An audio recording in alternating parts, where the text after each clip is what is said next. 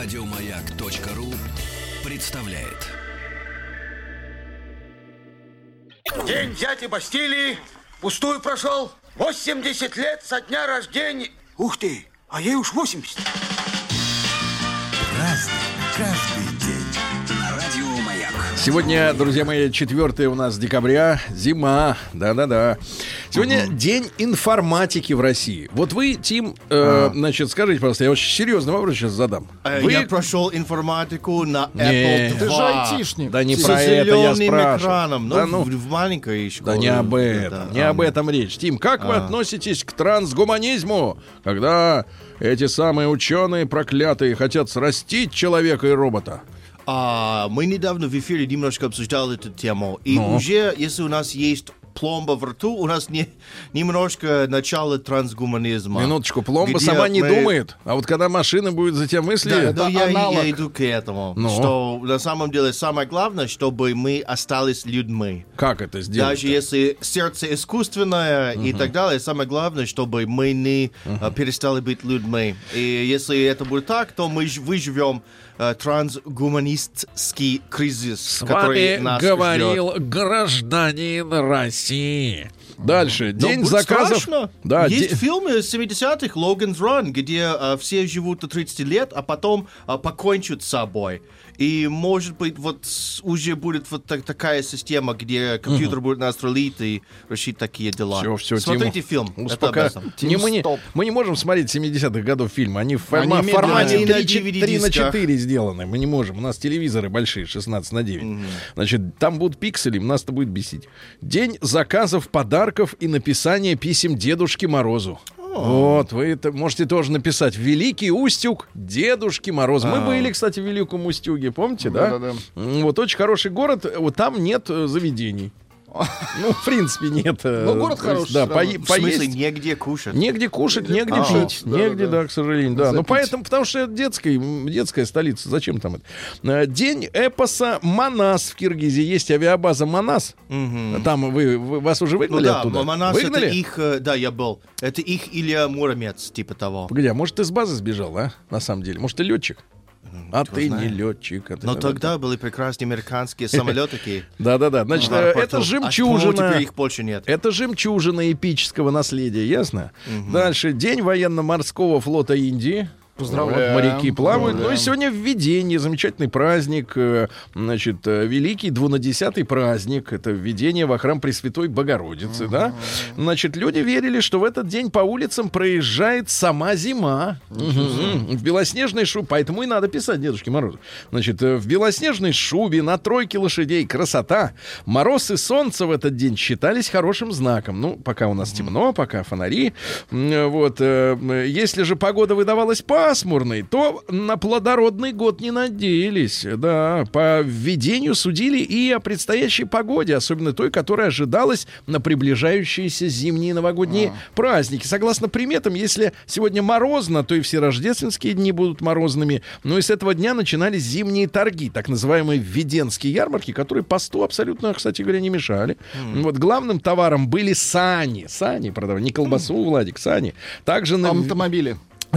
Также на введение совершали пробные выезды, тест-драйвы на зимнем транспорте. Начинали гуляние обычно молодожены, которые усаживались в расписные сани. Да. Вот, едут сами. И правил лошадьми обязательно молодой муж, подса- подпоясанный ярким кушаком. Очень Да, красиво. тоже. пояс, ну, например, Издалека было видно. Гермес, да? Вот. И невеста тоже наряжалась в свои самые лучшие одежды. Как хорошо. Праздник каждый день. На Радио Маяк. Что ж, товарищи, э, в 1934 году нашей эры, да-да-да, Владик, Персий Флаг, можете так вот? Как Авл, э, вот, э, родился. Мне А- кажется, пропущены какие-то буквы у вас. Какие-то, да, видимо, при переводе утрачены. Lost in translation, yes.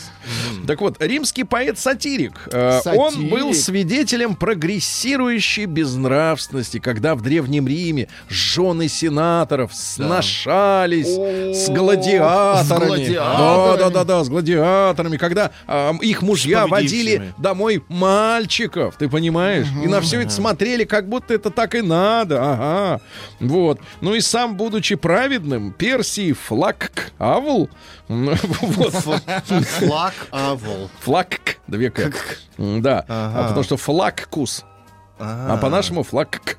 Вот, э, исповедовал э, принципы стоической этики. Так, кстати, Стоической. почему на русском этот ус всегда убирается? Потому что ус это у них окончание слов? мужского рода. А, Это и на русском по это стандарту. уже А как понятно. у латышей, блин, все время они, например, э, не Тим, а Тимас.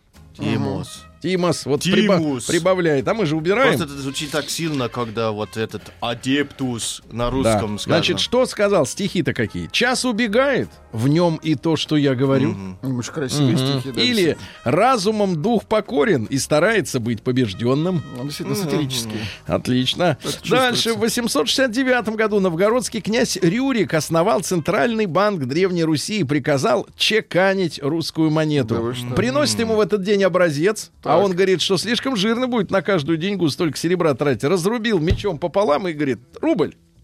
Рубль? Да, все, так и есть. В 1131 году сегодня помер Амар Хаям. Его очень цитировать любят. У нас А, уж в Советском Союзе все полки были завалены Амаром Хаямом. Ну, вы знаете, там классическая история. Он культурно э, скончался, заложил зубочистку э, на случай вдруг не, сказать, не, не умрет в книге, в которой читал, и умер. Ну, зубочистка осталась. Например, стихотворение. «Пушок над розой уст». Красиво. Но это не про мужчину. Пушок. Пушок, не про мужчину. Нет. Пушок над розой уст. Чем не письмо? Оно печатью родинки фиалки скреплено. И на луне узор. Кому и чье послание? В кого-то, видимо, и солнце влюблено. Он считал, что солнце влюблено в луну. Красиво. Мгм.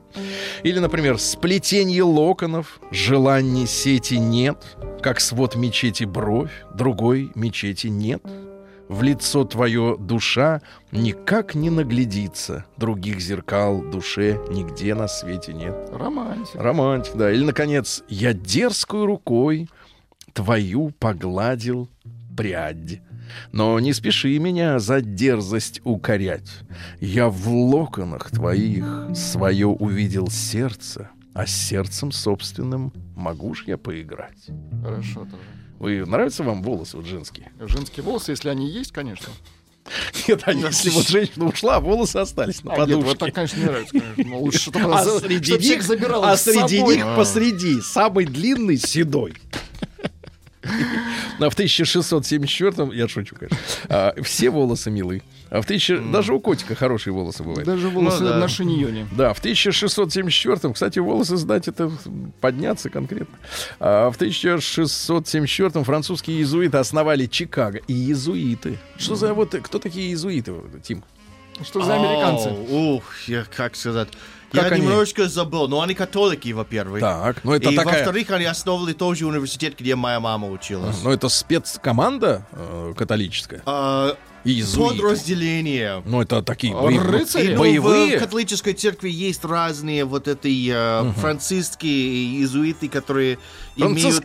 Они, вот это, а, они имеют свой взгляд на религию, но не готовы на раскол. Ага, хорошо. В 1680-м курица в Риме снесла яйцо с изображением кометы. А 16 декабря она прилетела. Надо посмотреть, что оттуда выходит. Может, там сообщения какие-то. Конечно, смотрите Ты- всегда на яйца. В 1700... Ну, не засматривайтесь. В 1707 году в Москве открыт военный госпиталь. Замечательно. комета? Да, первый госпиталь, а теперь главный военный клинический госпиталь имени Бурденко. Вот, замечательно. А в 1000... Поздравляем сотрудников. В 1746 году Александр Андреевич Баранов родился. Наш купец и предприниматель, и главный правитель русских поселений в Америке, которую потом бесцеремонно вот так вот раз, и, так сказать, продали, да? Вот он занимался торгово-промышленными операциями в Питере, в Москве, в Сибири, а, переехал потом в Иркутск, э, приобрел два завода, в том числе стекольный, но в том же году разорился, это 1790 был, и принял предложение управлять э, торговой компанией, российско-американской э, компанией. Ну и по распоряжению Баранова основан Форт Росс в Калифорнии. Ага. Да, сейчас вроде дотерли, чтобы его как-то реставрировали, А, подмазывали там. Сергей, ты слышал, что а, они хотят поменять а, название На какое? поселения в Гавайях, где русские приплыли, Ну. чтобы убрать все русское. А какое оттуда. название это? а что-то как Елизаветское русское поселение, что-то А вот хотят? очень длинное.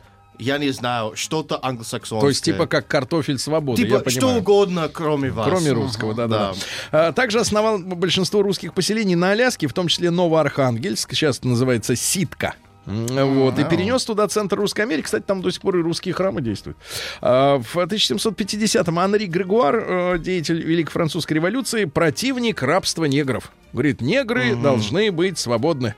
Ну Вот, заботился о распространении в своем деревенском приходе нравственности, а также поучал крестьян гигиене, что надо мылом пользоваться, так сказать. Это чё как. Расческой. Мгм. Вот, э, выступил, кстати, защитником, э, так сказать, эмансипации евреев. Да-да-да, то есть вот он с- разным людям помогал, не только Он за всех.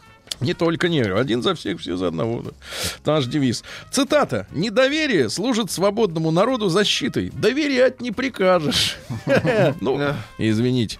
В 1777-м Жюли Рекамье, это жена париж- парижского банкира, вот сейчас богатые женщины чем занимаются? Они скупают шматье, Ну фотографируются. И надувают губы. И потом развивают... Но это уже без нас. Но развивают, э, развивают слегка свой Да-да-да. бизнес, в Ну вот. кавычках. Да-да-да, у них там деньгах они мужа. шьют одежду якобы и так Да. далее, и себя постоянно показывают. А богатые женщины, э, так сказать, 18 века, да, они заводили модные салоны, куда приходили элегантные люди, они И они разговаривали. создали вместе феминизм. Да, не, не, они разговаривают о политике, о литературе. Что да. я- я и Понятно, понятное дело, тем, которые сейчас надувают. Феминизм не от э, масс жен, а это было от жен Да. очень богатых Да. людей, кто могли бы сидеть вместе. Да, но Или, понятно, что... да. се- Нет, ну в, эти, в этот салон Рекамье приходили мужчины. э, И литераторы, и политики. И понятно, что сегодняшним с надутыми губами им о политике неинтересно разговаривать. Это как бы не их профиль. Да и неудобно. Не их профиль. Поэтому как-то мелко живут. Но бывали у него и, ш- у нее и Шато-Бриан, и мадам де Сталь бывала, вот писательница, да, и Наполеон Бонапарт, брат Ничего того Мадам самого. Наполеона. В Да-да-да. России был мистер де Сталь. Да что вы там, мистер? Что вы, мистер-то? Короче, по ее имени назвали кушетку. Она людей принимала, лежала все время в полу, так сказать, э, в полуприкиде. М, Вот, и тип кушетки Рекамье, она вот до сих пор и есть. В 1695, в 795 Томас Карлайл родился. Это ваш английский публицист и историк, и философ. Он вернулся к идее, что в истории нужны выдающиеся личности. Что серая масса э, не делает историю. Историю Ну, типа делают ге- Наполеон, герои. Гитлер, А по современнее что-нибудь? Ну-ка, давайте, давайте вы знаете. Ленин. По современней, Гитлер был позже. По современней, Ленин что? вечно Страшно рот Сергей. раскрыть, да, я понимаю. В 1825-м ваши дружки-либералы вас не одобрят. В 1825-м Алексей Да Николаевич Плещеев, наш поэт и прозаик, и драматург. Давайте-ка вот стихи. Давайте. Подумать страшно, что такой конец сужден житейской драме, что будешь в узкой темной яме лежать недвижный и немой, что черви примутся Черви? точить твое покинутое тело, точить то сердце, что умело и ненавидеть, и любить, и после многих-многих лет какой-нибудь мечтатель праздный найдет твой череп безобразный и унесет в свой кабинет, чтоб вместо мрамора лежал он на листах бумаги пыльной, или детей жилец могильный, как зашалят они, пугал.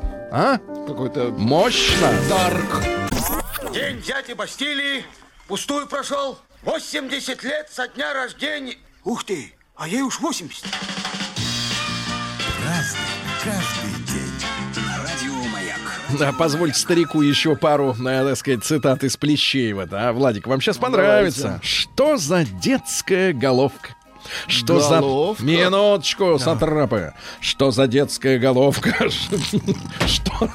Ладно, все, я понял с вами. Ничего, не сваришь борща. Кстати, не самый сложный суп. В 1846 году Альфред Джонсон, американский рыбак, который э, совершил на лодке-плоскодонке Мгм. первое одиночное плавание через Атлантику. Его спросили, ты чё? А он, а он ответил, что дурак был. Вот и Все все. просто. В 1865-м Эдит Кавелл, английская медсестра. Чем она занималась? Вот, они, соответственно, вот Редакции. э, во время, я так понимаю, э, Первой мировой войны ухаживала за ранеными обеих сторон, потому что она была гуманистом, да-да-да, прятали, э, вот. И ее за это судили и расстреляли, представляешь? Ужас. Вот за то, что она помогала раненым. Райнер Рильке в 1875-м, австрийский поэт, тоже достаточно недолго пожил. Вот давайте. Заключил лицо твое в ладони и затих. Заключил. Струится лунный свет, сокровенней и неизреченней, ничего под лунным плачем нет. Как послушно то, что тишина, что почти как вещь держу, но кротче вещь, чья суть и от холодной ночи, и меня, увы. Вот холодная ночь, это имеется в виду, что не было га- Не было, да, любви, го- не было, горелки. любви не было. Когда ведь, эм, когда ночь горяча, это же по-другому Это все. было вот полчаса назад. Конечно, да, да. Но это Про космонавта. Ну, не Э, будем. Про космонавта это вы, да. Да, В 1878-м Михаил Александрович Романов, э, великий князь, это брат императора, императора Николая II, его м, завалили в районе Мотовилихи. Это наш э, потом ставший промышленным центром во время э, Великой Отечественной войны, около Перми. Расстреляли вместе, э, без всякого, естественно, приговора, вместе с его почему-то английским секретарем. Это Это немножко, конечно, да, немножко не очень, так сказать, вот э, вы- вызывает вопросы. А в 1882, смотрите, как судьбы перепутаны. Родилась в этот же день Софья Сигизмундовна Мушкат, которая, выйдя замуж, стала Софьей Дзержинской. А, Ага, мушка. мушкат, да. Мушкат. Не мускат, а мушкат. А, В 1892-м Франциско Франко, генералиссимус и диктатор Испании. Вот вы как думаете, Франко-то он Испанию э, правильно вот в ежовых Туда рукавицах вел. держал или нет? Или не туда. Что думаешь про Франко? Франко, йо, это очень... Йо.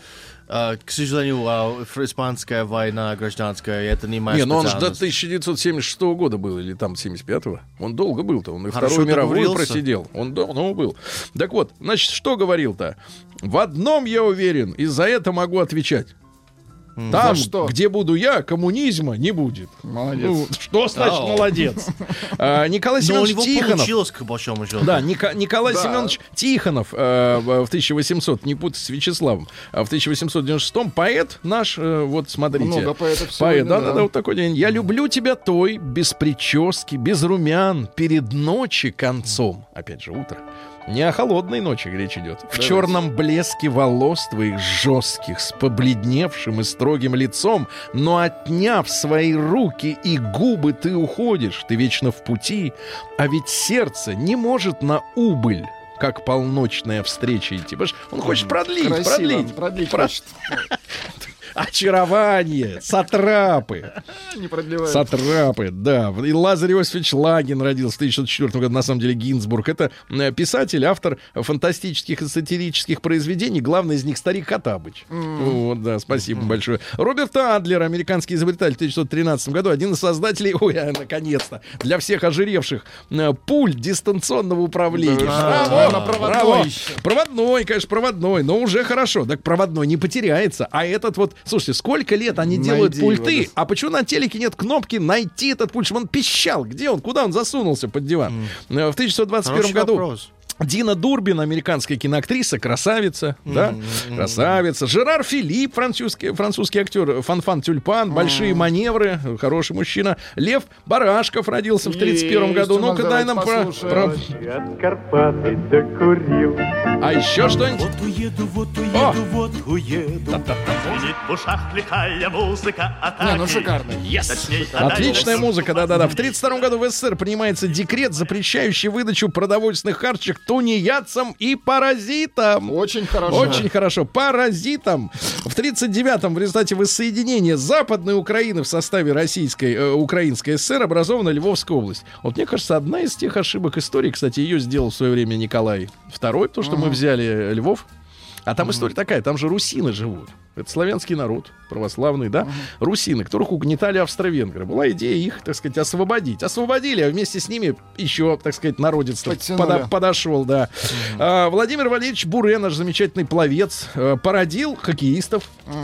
Вот, в 53 году Сергей Владимирович Естржемский, э, бывший пресс-секретарь первого президента российской, сейчас вот говорит, дайте, говорит, вот, э, вот выступает, за охоту выступает сейчас. За охоту? Да, чтобы можно было вот охотнику. Охотиться. Это хорошо. Но не на людей, естественно. Нет, ну, что вы, На нет. животный мир. Нет, нет, вот молодец. Вот есть увлечение у человека, а что? В 63 году Сергей Назарович Бубка, э, прыгун с шестом, олимпийский чемпион 88 года. Ну, вы знаете, что Бубка в переводе с украинского, что означает, Тим? Бубка. Слово Губка. бубка. Бубка, что? Губка. Губка, сам ты губка. Ягодка. Ягодка. Ягодка, конечно. Джей Зи, товарищ, который вот петрушит, нет, не то слово. Любит. Да-да-да, хорошо, да. Ну, не только. Ну что, это музыка, вот скажите мне, Тим, это же дерьмо. Это хип-хоп-культура. Ну как, Это какая прекрасно. культура? Это культура Ну, хип-хоп. когда Это моя родная Послушайте, вы хотели, вы хотели сбежать, вас унижали в этом гетто, а музыка вам воспринимается, как будто это ваше. Ну, Ну, Лучше бы ты слушал Ace of. Base в детстве.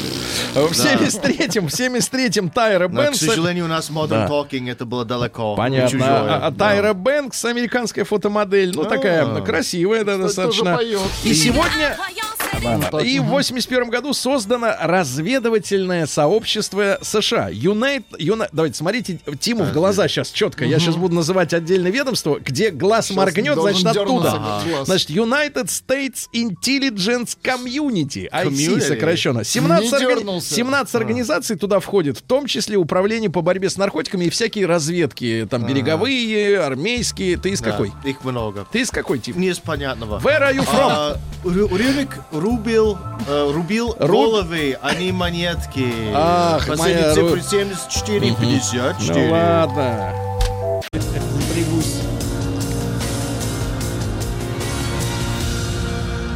Зона 55. Зона 55. Владик, э, вам понадобится калькулятор. Откройте его, пожалуйста. давайте. А пока хорошие новости из Омска. Новость месяца. Ага. Спасенный от смерти омский гусенок Гав, живущий с собаками, Так, начал нести яйца. очень хорошо. Вот Хорошая новость. Всегда приятно послушать. Гав зовут. Гав, неси. Гуся. Сюда клади яйца. Значит, Мич зашел погреться в университет. Так. Не удержался, украл смартфон. Да. О, А Мичку, а вот гениальное сообщение, а Мичку облили борщом из окна восьмого этажа. Единственное, что хорошо, пока летело, подостыло немного. Красиво. Подостыло.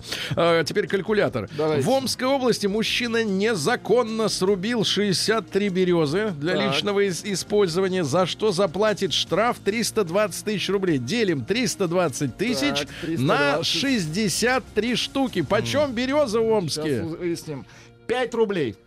Как 5 рублей? 5 Эй. тысяч. А сколько? А, 5 320 тысяч. 5 А, тысяч рублей 5 тысяч береза. рублей Понятно. березка. Ну и, наконец, э, развлечение для мечей. а, Сразу в двух омских парках в имени 30-летия ВЛКСМ. Что такое ВЛКСМ, Тим? э, Типа... э, о. Ну, типа чего? ЦРУ? Это было типа как комсомол, но переименовали. Правильно, это и есть оно. Да. Просто это, да, комсомол. И в парке, Сокращенно. и в парке советском. Да. А, установили по одному аттракциону Бублик Кросс. Человек садится в кресло, прикрепленное к шине надутой. Ага. Затем это все раскручивается, и человека выпускают. И он при помощи центробежной силы на все четыре стороны. А ты, говорят, миллион рублей потратили на это дело. Правильно, миллион. А удовольствие на два.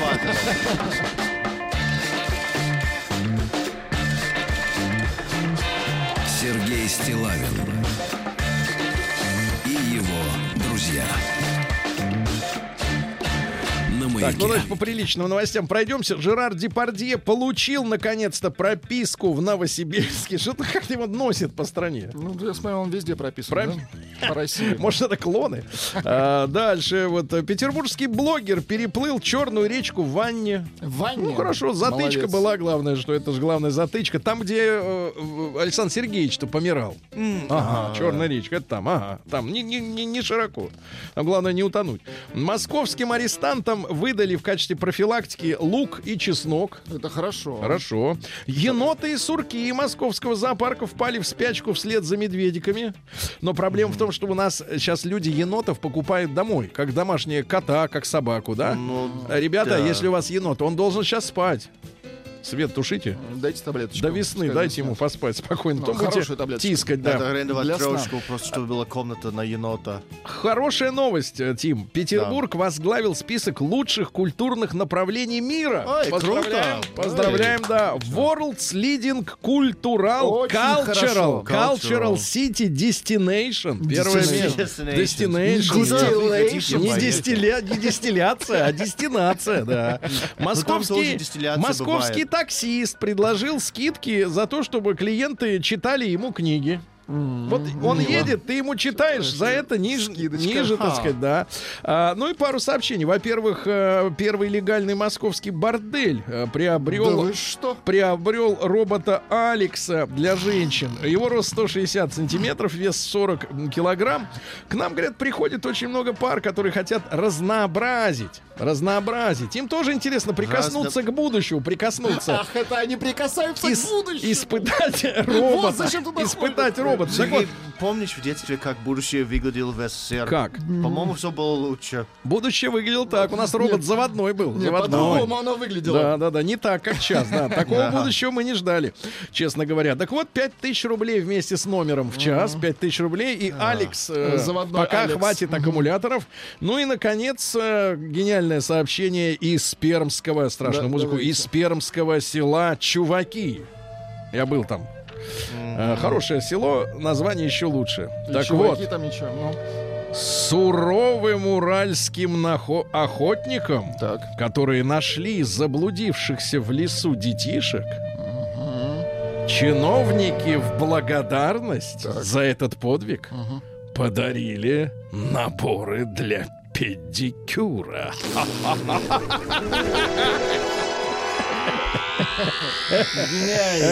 Наука и жизнь. Наборы бортника юного. Значит, э, ученые научились отслеживать слонов по их топоту. Сейсмические, сейсмические такие. хорошо. Да, да, да, да. А, Владик, для вас умеренное потребление алкоголя, как говорят специалисты, полезно для здоровья. Ну, Значит, давайте теперь выясним, что такое умеренное. Ваша версия, вот вам, вам когда А, стоп? Когда вертолет взлетать начинает? когда хорошо, тогда и стоп. А вы? Когда надо в 11-12 вечером спать, чтобы просыпаться в эфир в 5 утра. Хватит жаловаться. Ну вы же гражданин. Это не слышал? жаловаться, это не ты знаешь, кто у нас из это граждан? эффективное, полезное Ты знаешь, кто у нас алкоголя. из граждан только воет постоянно? Это не те люди, о которых ты думаешь. Не те. Я не Дальше. знаю, Ты Э, говоришь о другом. Пермские ученые, вот это меня напугала новость, особенно что Пермск, это рядом с чуваками, где педикюрные наборы вручили. Э, Пермские ученые создали программу для помощи судьям в вынесении приговоров. Это что, ж, искусственный интеллект Интеллект? лезет уже в обвинительную часть? Это под вопросом. Кстати, на тему дня тянет. Хотим Под ли мы, чтобы нас судил, Судил робот? судил робот? Да, нет, робот Алекс. Yes, yes. Да, робот да, да, Алекс. Веселый робот. Робот Алекс. Ну, не знаю, насколько он веселый. Может, он не Ну, щекочет все-таки. насколько батарейка настолько. Фонд Гейтсов, вы знаете, да, что вот эти миллиардеры, и некоторые даже ими восторгаются, что, мол, ой, Гейтс-то пожертвовал 20 миллиардов долларов туда-то, сюда-то. А куда пожертвовал-то? Фонд Гейтсов инвестировал в разработку противозачаточных таблеток для мужика. Вот вам и самое нужное исследование в мире, да. А могли бы болезни какие-нибудь лечить, уроды. Плохие, да. Ну и, наконец, ученые научились определять возраст пользователя по тексту в соцсетях. Вот как, на, честно, наши вот, которые с ошибками пишут, они насколько тянут. Новости На капитализма. Ну что же, э, товарищи, капитализм в Британии. Сейчас ведь Новый год у вас. Или у вас уже перестали? Крисмас У вас Рождество было? Новый год совпадает, а Рождество нет. Ну, минуточку, не надо. 25 число. Не надо. Мы сначала посмотрим, как вы там куражитесь. Так вот, в Британии начали продавать елочные игрушки с вискарем, джином и водкой внутри. Ну. Один шар, шар с водкой стоит 24 доллара, а набор из шести шаров, Шаров. 41. Вот дешевле 6 купить. Судя по поведению англичан, которого я знаю, они не доживут. до Залили шары. Шара, Залили шары, я понимаю, да. Власти США начнут сажать в тюрьму тех, кто массово сейчас в Нью-Йорке присылает незнакомцам по WhatsApp снимки своих гениталий. Отвратительно. Своих. А может быть и не своих, кто знает. А может перешли, Ну да. и будет тебе удача сто раз. Да, как у нас это? Гениталии родственников. А, гениталии неопознанных людей.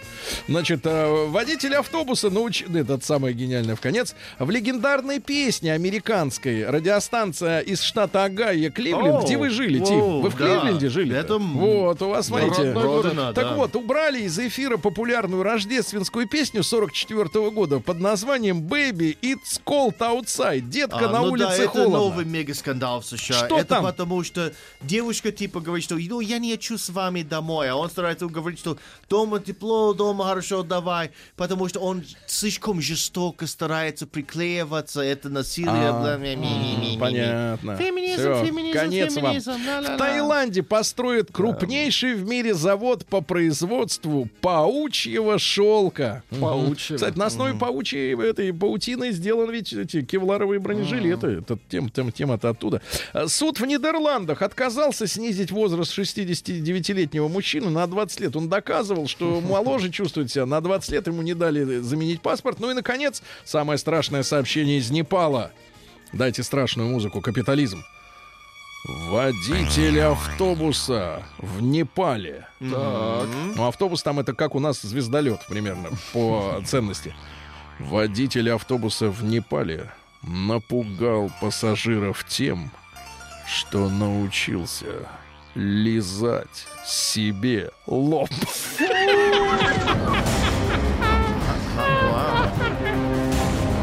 А язык длинный, Да, нет, лоб, Надо нет, смаковать. нет, он, он лоб опускал.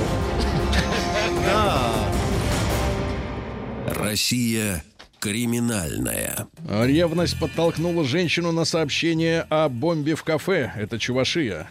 Так. Тюменец перепутал чужую машину с такси и испинал ее. Да. Сотрудница почты России гасила свои кредиты деньгами из из кассы. Молодец. Да, да, да. Дальше житель Нижнекамска чуть не задушил подружку за отказ делиться зарплатой. А что это, извините, наши деньги, это твои деньги общие, а мои для, для моих парфюмов? Нет, нет, нет. Э, Дальше э, татарстанец, угрожая обыкновенной авторучкой, похитил два кекса из пе- пекарни. Э, Вот. Усть-Вымский дачный вор украл кошачий корм и телевизор. Цыган ночью украл лошадь у жителя Мордовии. Курянин идет под суд за селфи с бомбой на голове. Ну и, наконец, самые главные новости этого дня. В Ростове появилась мошенница, вымогавшая деньги с помощью таракана. Тюменец украл полмиллиона рублей из сейфа, чтобы свозить девушку в Москву. В Москве у женщины из машины украли бутылку вина и конфеты. Ее ужин. Ну и, наконец, два сообщения. В Рыбинске мужчина похитил из магазина две бутылки водки и разбил их. и, наконец, самое обидно. страшное. Давайте. В Крыму Так. две пенсионерки организовали бордель О. и за три года заработали 91 мульт рублей. Малый бизнес. А работали другие, надо понимать.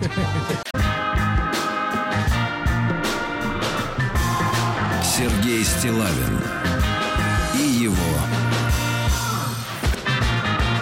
друзья. Ну что ж, товарищи, с э, завидного, э, э, завидной степенью, э, сказать, э, э, как это сказать-то, Регулярно. регулярностью, правильно, молодец, регулярностью возникают у нас контры у разного рода артистов. Ну, это как в, в Израиле. То спокойно-спокойно, тут раз, и какой-нибудь там... Решили хайпануть. Обострение, да. И здесь тоже у вас, значит, э, как поссорились, э, так сказать, э, не знаю, по отчеству, как нашего Иосифа. Вот. Не Давыдович, точно. Э, музыкальный продюсер Иосиф Пригожин Так. да. Известный. А, Значит, вступ- э, вступил в борьбу с лидером группы Ленинград Сережей Шнуровым. Тоже отчество не припомню. Вот, молодые люди. А, По мнению продюсера, вот за мат в публичных местах надо штрафовать от 10 миллионов рублей. Имеется в виду, когда организаторы э, массового мероприятия матерятся. Пригожин объяснил, что ничего не имеет лично против Шнурова, но когда 80 тысяч лохов стоят вместе с ним и поют три буквы, знаете какие? Не ЦРУ. К сожалению. Вот, э, то он сразу понимает потребности общества. Он сказал, что не ждите ничего хорошего в будущем от детей, если людей забавляет мат, если вы веселитесь, когда кто-то матерится. Это стало трендом, символом русского языка, символом русской культуры. Мат символ русской, Русской культуры. культуры, так. Все Я могу сказать можно. что за рубежом... э, Минуточку, Тим, нас- Нет, Нам слова. нужно, чтобы вы загнили поскорее, поэтому у вас Хорошо. все хорошо, а у нас нельзя. Все можно списать на художественность русского языка, но сегодня это тренд.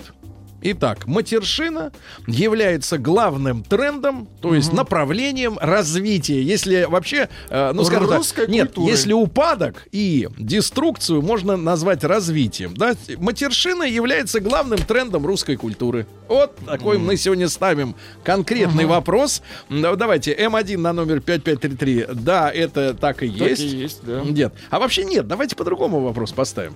Вы за Пригожина?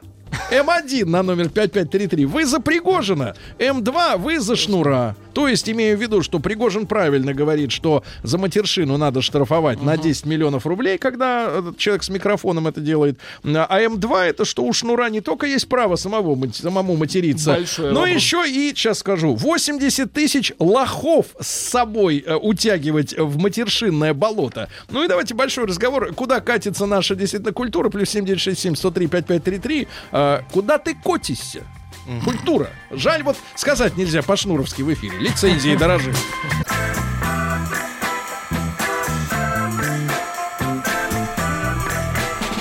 Сергей Стилавин и его друзья. Маяке. Ну что же, э, товарищи дорогие, наши, э, наши, э, ну их не назвать артистами, потому что один из них не артист, а другой артист, поэтому э, слово артисты не подходит, э, чтобы назвать их э, вместе одним словом. Медиаперсона. Ну, это тоже вот медийное лицо, это так пошло. Нет, э, значит, успешный, коммерчески успешный музыкант Так, Сережа да, Шнуров согласна. и ну, судя по тому, что Просто в принципе, нет, успешный. судя по тому, что Валерия э, прекрасно выглядит и отличные тоже эти самые э, вещи, тоже все идет, про микрофон. все идет хорошо. И микрофон, и туфли, и все, и макияж, все замечательно. И Иосифа тоже все хорошо. А вы, кстати, знаете, что Иосиф в свое время купил Виктору Робертовичу Цою Так. Москвич Да вы ВАЗ-2141 и вез Именно ему. он? Да, да, да. Он работал у Айзеншписа. Начинал-то у Ну, Айзеншписа. даже Да, да, не да. знаю, хорошая это покупка. Сережа он точно ничего не покупал. Значит, смотрите, история такая. А, цитирую еще раз. Не ждите ничего хорошего от буду, в будущем от детей, Так.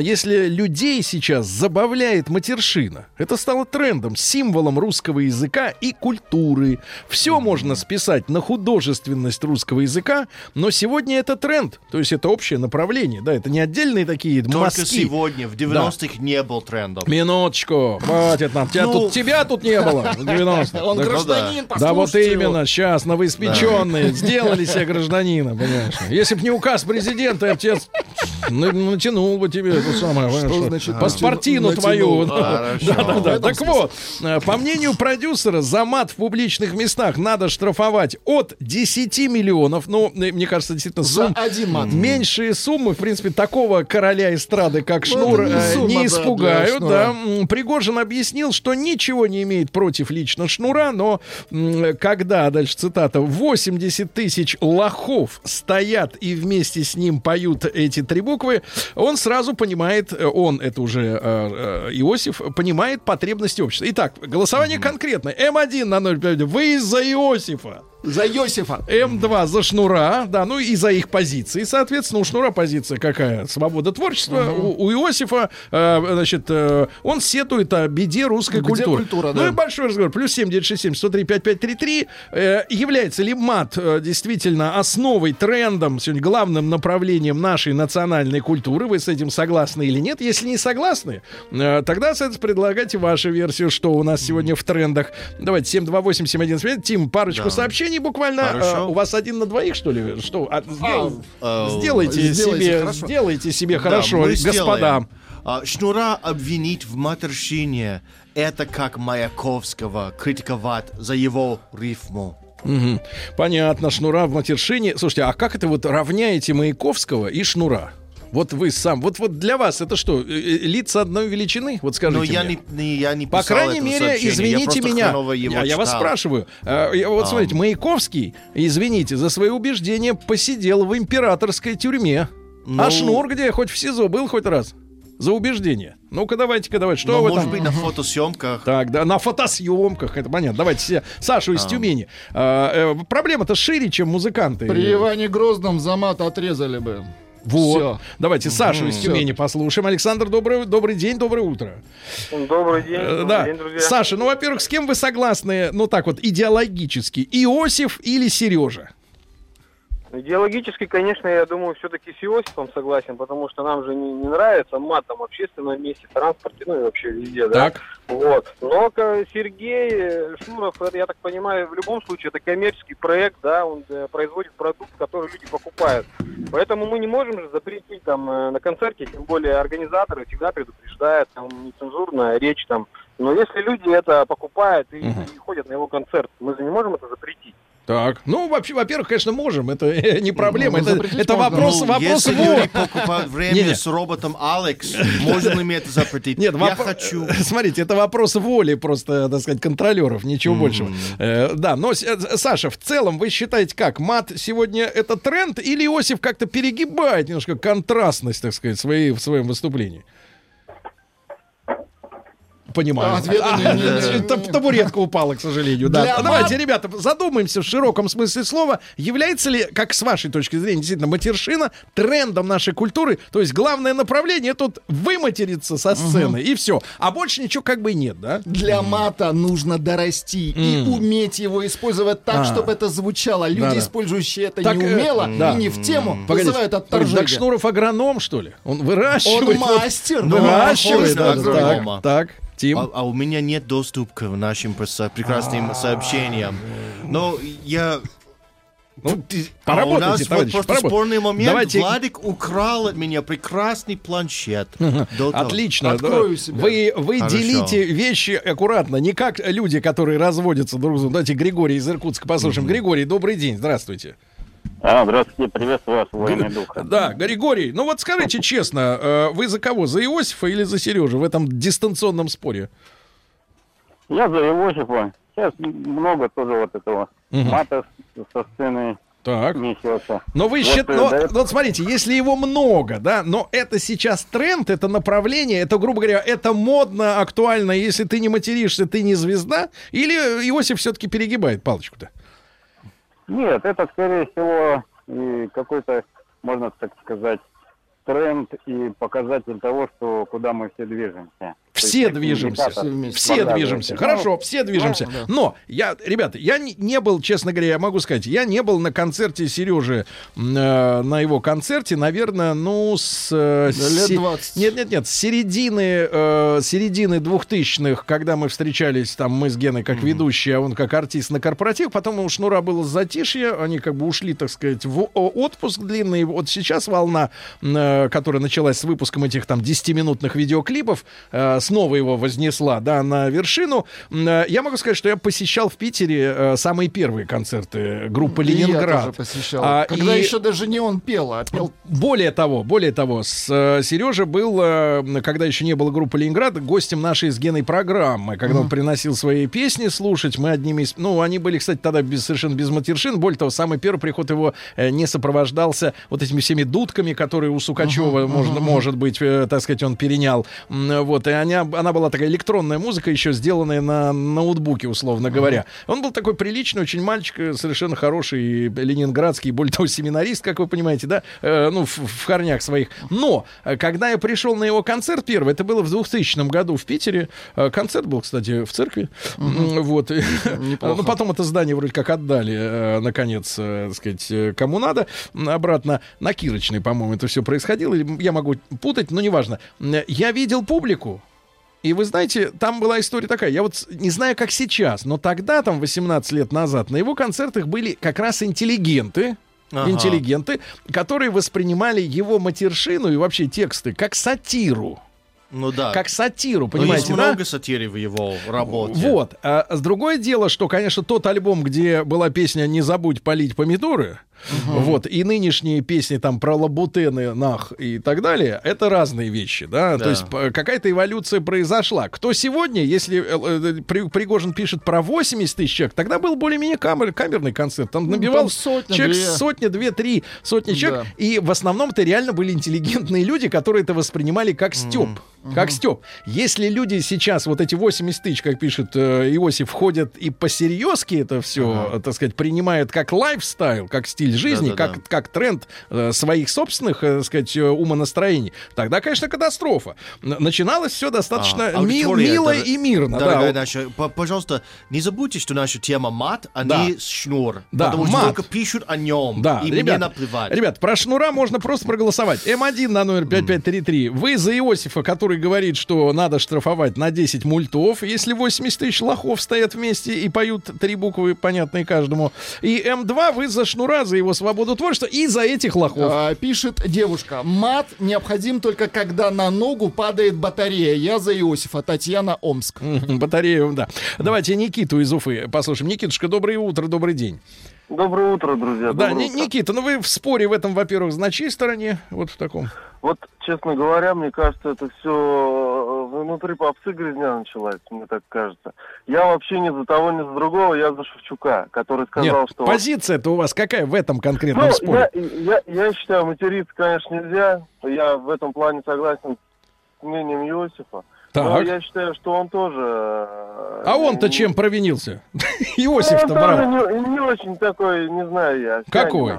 Там, Все они там. Это Все всё- они всё там, прекрасно, все они там, хорошо. Но, ребят, э, наш большой разговор о том, э, является ли мат трендом нашей сегодняшней культуры, или Иосиф немножко как-то это самое, сгустил краски, да? Давайте Вол- Володю из Калуги послушаем. Владимир, доброе утро.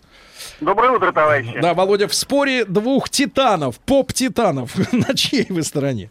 Я за поп Титана Сергея в этом случае, конечно, буду. Что? Потому что, ну, в данном случае мат является выразительным художественным средством, я полагаю. Ну, а как же 80 тысяч лохов? А 80 тысяч лохов не вымрут, не мамонты. Так, погодите, погодите, а вы не видите, так сказать, что э, они ведь э, как-то воспринимают мат таким образом, как норму? Как норму? Я, я вот, Сергей, с вами совершенно соглашусь по поводу сатирического характера творчества Сергея Владимировича. Так. И вот эта сатира, она, собственно говоря, никуда не делась. Может быть, она вышла просто на более массовый уровень. И тот, кто не понимает сатиры в этом плане, например, как вот Иосиф, э, ну, собственно говоря, значит, надо дальше писать песни про конфеточки, любовь и вот эти грустные слезы. Понятно, так мнение подчеркнули. Значит, ребята, а гла- гла- г- генеральная тема является ли а, матершина, как заявил Иосиф, а, генеральной линией, трендом, так сказать, нашей культуры. Владик нервно ощипывает волоски на подбородке, потому что хочет пробиться через э, сообщение про конкретно шнура к э, каким-то общим э, таким э, логическим выводам в целом. Вот вам про шнура. Пишет Давайте. опять же женщина. Да. Мне за 40. Люблю Сергея, обожаю. Сходила на его концерт, покричала, поматерилась и Да. вышла довольная и умиротворенная. В дальнейшем хорошая и примерная мать. А, ну это то есть выход не... Ну, вы- то есть вы, выпуск Выход на- дьявольщины. Понятно, понятно, так. А, Иосиф Виссарионович не ругался Да матом. другое там отчество. Это не он, это не он, это другой. Э, следующее без усов. Да никакой это не тренд, просто никто не умеет общаться по-другому. общаться по-другому. Так, давайте Да. Александр из Москвы. Саша, доброе утро. Да. Доброе утро. Саша, по конкретной теме, пожалуйста, вот вам 33 года, вы заявили, да? Э, Вот вы за кого? За Иосифа или за Сергея Владимировича, как выяснилось? Не, я за Сергея Владимировича. Так. Ну, во-первых, мне кажется, Иосифу немного не хватает внимания. Э, Мне кажется, с этим связано. Насчет 80 тысяч лохов, у меня очень много людей, довольно-таки интеллигентных, работают в разных структурах и слушают его, и матом ругаются, ну, наверное, процентов на 5 со всего разговора, и то, если это проскакивает. На Мне 5. кажется, просто... Да, мне кажется, просто это Иосиф немножко задевает, что где-то там есть 80 тысяч человек, а вот у него там, ну, как не складывается, подзабыли про него. Ах, вот оно что. А, друг мой, ну а почи- по- по- поясните, все-таки мат не стал трендом нашей культуры? То есть не Да нет, конечно, не, да нет, не стал, конечно. Я вот сколько слежу за его э, карьерой. Шнура, и слушаю его, ну, то есть это появилось в моей молодости, там, в 15-14 лет, и я ничего такого никогда не замечал. Раньше еще были, да, там, когда панки ходили на эти концерты, там, такие, э, брызгались там, грубо говоря, я извиняюсь, соплями, но сейчас люди ходят и с Рублевки приезжают, я просто знаю этих людей. Мгм. То есть, Ну, Рублевка-то все-таки не окрестность Эрмитажа, давайте так, да. Но, тем не менее, выяснил, что Иосиф Игоревич, раз уж мы Игоревич, Сергея красиво, Владимировича, да. так, так вот, как поссорились Иосиф Игоревич с Сергеем Владимировичем, так сказать, сказка 21 века, да? Э, Ребятушки, я еще раз напомню, что э, требует Иосиф штрафовать за мат в публичных местах, особенно со сцены, как минимум на 10 миллионов, чтобы 80 тысяч лохов не стояли вместе и не пели эти три буквы. М1 на номер 5533. Вы за Иосифа Игоревича, за его позицию, или за Сережу Сергея Владимировича М2 на номер 5533.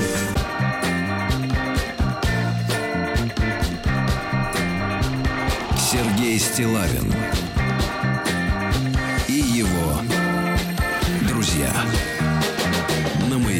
Друзья мои, итак, эм, приятно, что сегодня мы говорим о культурологическом споре э, двух поп-титанов. Э, Ну что же, надо сказать, что Иосиф э, Игоревич, он тоже ни одного артиста поставил на ноги как следует. Да и, ну, Сергей Владимирович, он ведь сейчас вот сидит в жюри, да, тоже учит жизни, м, сказать, учит, как говорится, род- родину любить, молодняк. Вот, люди заслуженные, судя по всему. Но э, вот у них есть такое идеологическое противостояние. Фактически, я беру на себя смелость сказать, что Пригожин, э, ну, как бы так мыслит, Иосиф, ты уж прости, если я ошибся, э, вот, но я так понимаю, что без мата, Наверное, э, не было бы такой популярности, скажем так. То есть это одна из фишек, которая продается. И это вызывает вопрос. Потому что, э, конечно, Шнуров органично выглядит в образе алкоголика. Вот, Валерия так бы Но он жар- Не смогла. жонглирует, да. Жонглирует. Э- э- Этим, этим трендом. Да, но, Элегантно. но факт следующий. Смотрите, успешный человек, если посмотреть э, инст- Инстаграм Шнура, Шнура, то, значит, все в шоколаде. Интервью даются в роскошных апартаментах, да, и фактически у человека появляется ощущение, что матершинник может жить роскошно, быть уважаемым человеком, понимаете, да, то есть мат, мат э, выходит из тени, да, и фактически становится чуть ли не спутником успешной жизни. Но а с другой стороны, деле, Сергей, работают композиторы, аранжировщики, Да. прекрасная жена. Визажист. Главная Да, проблема да, да. в том, что люди А уважают выхлопа нет. актеров, артистов и музыкантов. Это в чем проблема? Сейчас Тим нам расскажет свое американское Спасибо. видение. Давайте э, еще послушаем Валеру из Питера. Земляк наш, и Шнура тоже. Валер, э, Валера, осторожнее, потише, осторожнее, потише, осторожнее, Сколько Валера. стоило это стекло? Валерий 39. Валер, доброе утро. Доброе утро, мужчина. Валерочка, ну вы вот, несмотря на то, что питерец и земляк Шнура, э, тем не менее, вот кто вам ближе идеологически? Иосиф Игоревич или Сергей Владимирович? Ну, про близость-то не хотелось бы говорить, э, но здесь хочу, от- хочу отметить, что господин Пригожин, прости меня, Господи, здесь прав, конечно же. Единственное, э, что он сделал неверно, это привел в пример Шнура. Здесь надо больше обратить внимание на там, э, видеоблогеров, например, или молодых исполнителей, которые слушают молодежь. А 80 тысяч человек, которые слушают Шнура, это как бы целевая аудитория совершенно другая, это взрослые люди. Это, собственно, и я. Как вы понимаете, я сейчас ни одного мата не сказал. Вот, и, Ну, пока речь моя нет. льё- Пока нет, спасибо Речь вам. моя льется, аки водопад. Да, льется. Хорошо, но вы поддерживаете Иосифа в том, что есть некий матершинный тренд в нашей культуре. Да, да, да, поддерживаю. Это действительно есть. Есть э, среди молодежи на Ютубе и Мгм. среди молодых исполнителей. Это да. Это Понятно. А вы видите связь между, например, популярным исполнителем, ну пускай в своей аудитории, да, и тем, как себя ведет э, уже в своей компании на улице, например, девушка или подросток. Потому что я, например, вот летом этого года, ну, крайне расстроился. Навстречу мне шла прекрасная молодая пара. Так. Э, Значит, э, э, прекра- отлично одетые, стройные ребята, мальчишка с девчонкой. Ну, знаешь, вот э, лет 25 назад вот эту фотографию можно было бы разместить из серии там комсомольцы идут, значит, на партсобрании. Вот. И, и вдруг она его спро- задала ему вопрос, который на э, 60% состоял из матершинных глаголов и так далее. И он совершенно спокойно и в такой же ракурсе ответил. Вот вы видите связь, э, э, Валер, между э, матом на эстраде, на сцене и вот поведением этих ребят? Или это как бы независимые процессы? Да нет, конечно же, есть. А, Берут же пример молодежь с тех, кого они смотрят, кого слушают. А в Петербурге, если это не так сильно заметно, то когда я приезжаю на свою историческую родину, в вами любимый Омск, А, там на улице Чукана, на улице Чуканова-Лиханова это слышно очень даже хорошо из уст молодежи. Понятно, хорошо. Спасибо, Валера. И спасибо за культурную речь. Да. А, без волшебных слов в России, матушки, ничего не работает. Максим, Нижневартовск. Да, да, Про да. творчество Шнура пишет Да. девушка. Я ходила один раз на концерт у нас в Таллине. Так много танцующих мужиков я не видела никогда. В большинстве своем они были без маек. Выглядели они несимпатично и пьяно, Ага. выкрикивая, э, выкрикивая те самые слова. Ага, а и- сам Шнуров, наверное, Да. очень прикольный и умный Да, мужик. но кстати, добавить, что те, которые без маек, они были еще серыми паспортами не граждан, да, в основном. А, Иосиф просто завидует успеху Шнура. А, завидует, да. Анонимный Завид. писатель. А, Тим, ты лично Да. скажи, вот как человек, который все-таки вырос в американской культуре, Ага. да, где мат легализован давно, да, Да, это да. такая история, но тем не менее, как ты... вот- Но я сказал бы, что это плохо, потому что тогда мат теряет свою силу. А в Америке а, мат имеет ну, все потерялось. Но мы поменяли мат на расовые оскорбления. А, эти еще горячие и стали горячее. А 50 лет назад они были вообще банальные. Ага, хорошо, давайте Да. Лешу из Москвы послушаем. Алексей, доброе утро. Доброе утро. Алексей, вам 35, как говорится, молодежь, правильно? Вот. Леш, в этом споре заочном Иосифа Игоревича и Сергея Владимировича вы чью позицию приемлете? Я Сергея Владимировича приемлю позицию. Так, ну-ка, ну-ка, объяснить. Ну, объяснить, потому что я вырос э, на песнях э, жены При- Пригожина, да, и скатился до песен э, Шнура. Кто, как вас так? Вот жизнь-то бортанула. Жизнь Бартанова, да, я хочу сказать, что нужно запретить не мат в песнях, а запретить э, песни непонятные, которые стоят только из двух предложений и из куплета, который постоянно повторяется. Так, ну, у это куплета такое свойство, он повторяется. В принципе, у Шнура тоже. Ну, про, а- про Лабутен это он раз да. тысячу уже спел. Все да. запомнили, Миллион. Хорошо, хорошо, понятно. Непонятные тексты запретить. Непонятные. Так, понятно, непонятно. Ребят, Да. сейчас итоги голосования э, за Иосифа вы или за Сережу. э, Совсем-совсем скоро. А Дождитесь давайте через минуту. задумаемся над фразой Пригожина «80 тысяч лохов». Давайте А, задумаемся. Это не Сообщение- оскорбление? У нас есть сообщение из трех слов. Мат нужен везде. Мат нужен везде. Георгий, Всё. давайте из Новочеркасска послушаем. Э, Георгий, доброе утро. Доброе Да. утро. Георгий, ваш Я- взгляд, кто прав, Иосиф или Сережа? Нет, я все-таки считаю, что прав Сергей, но не совсем. Знаете как? Мат — это сокровище русского языка.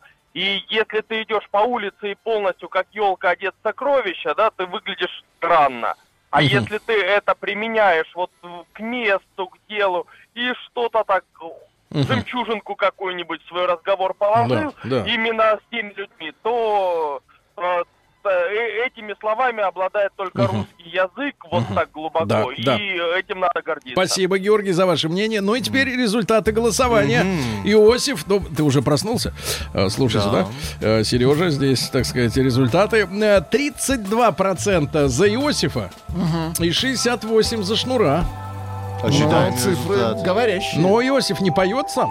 Понимаете? Не, не, Ну, не- пока, Бат- по- пока не поет. Иосиф пора.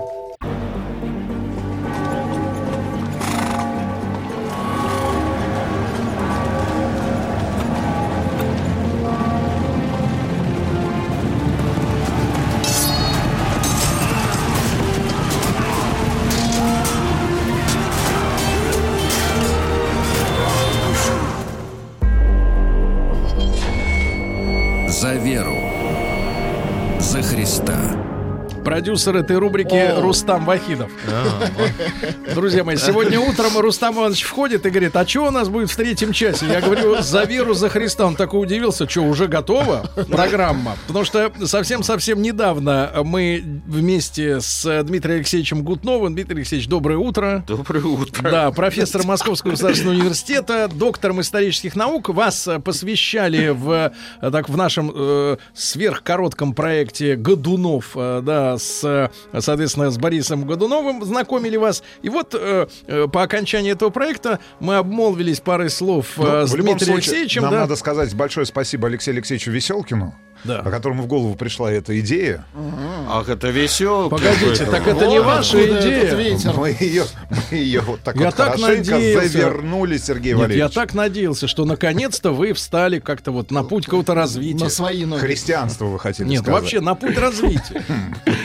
Не знаю, куда заведет этот путь, но оказывается, А, на вместо вас я крестовом- пожилой Я в человек. крестовом походе Да. с 94 -го года, хорошо, Сергей Валерьевич. хорошо, хорошо. Значит, Дмитрий Алексеевич э, вы, выказал э, готовность э, сотрудничать с нами и дальше.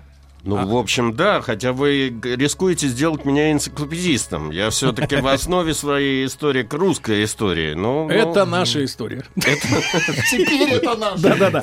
И, конечно, ребятушки, а, вы понимаете, да, в наших исторических обзорах время от времени вылезают вот эти даты, связанные с крестовыми походами. А, Дмитрий Алексеевич, поправьте меня, 9 их было?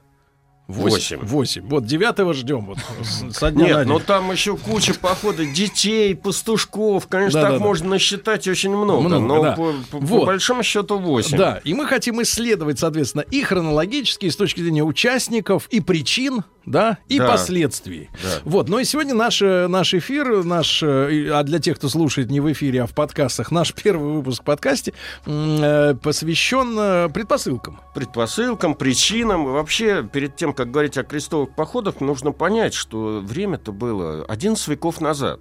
И ге- география планеты была совершенно другой, и политическая география современным языком, говорю, г- государства были как бы другие.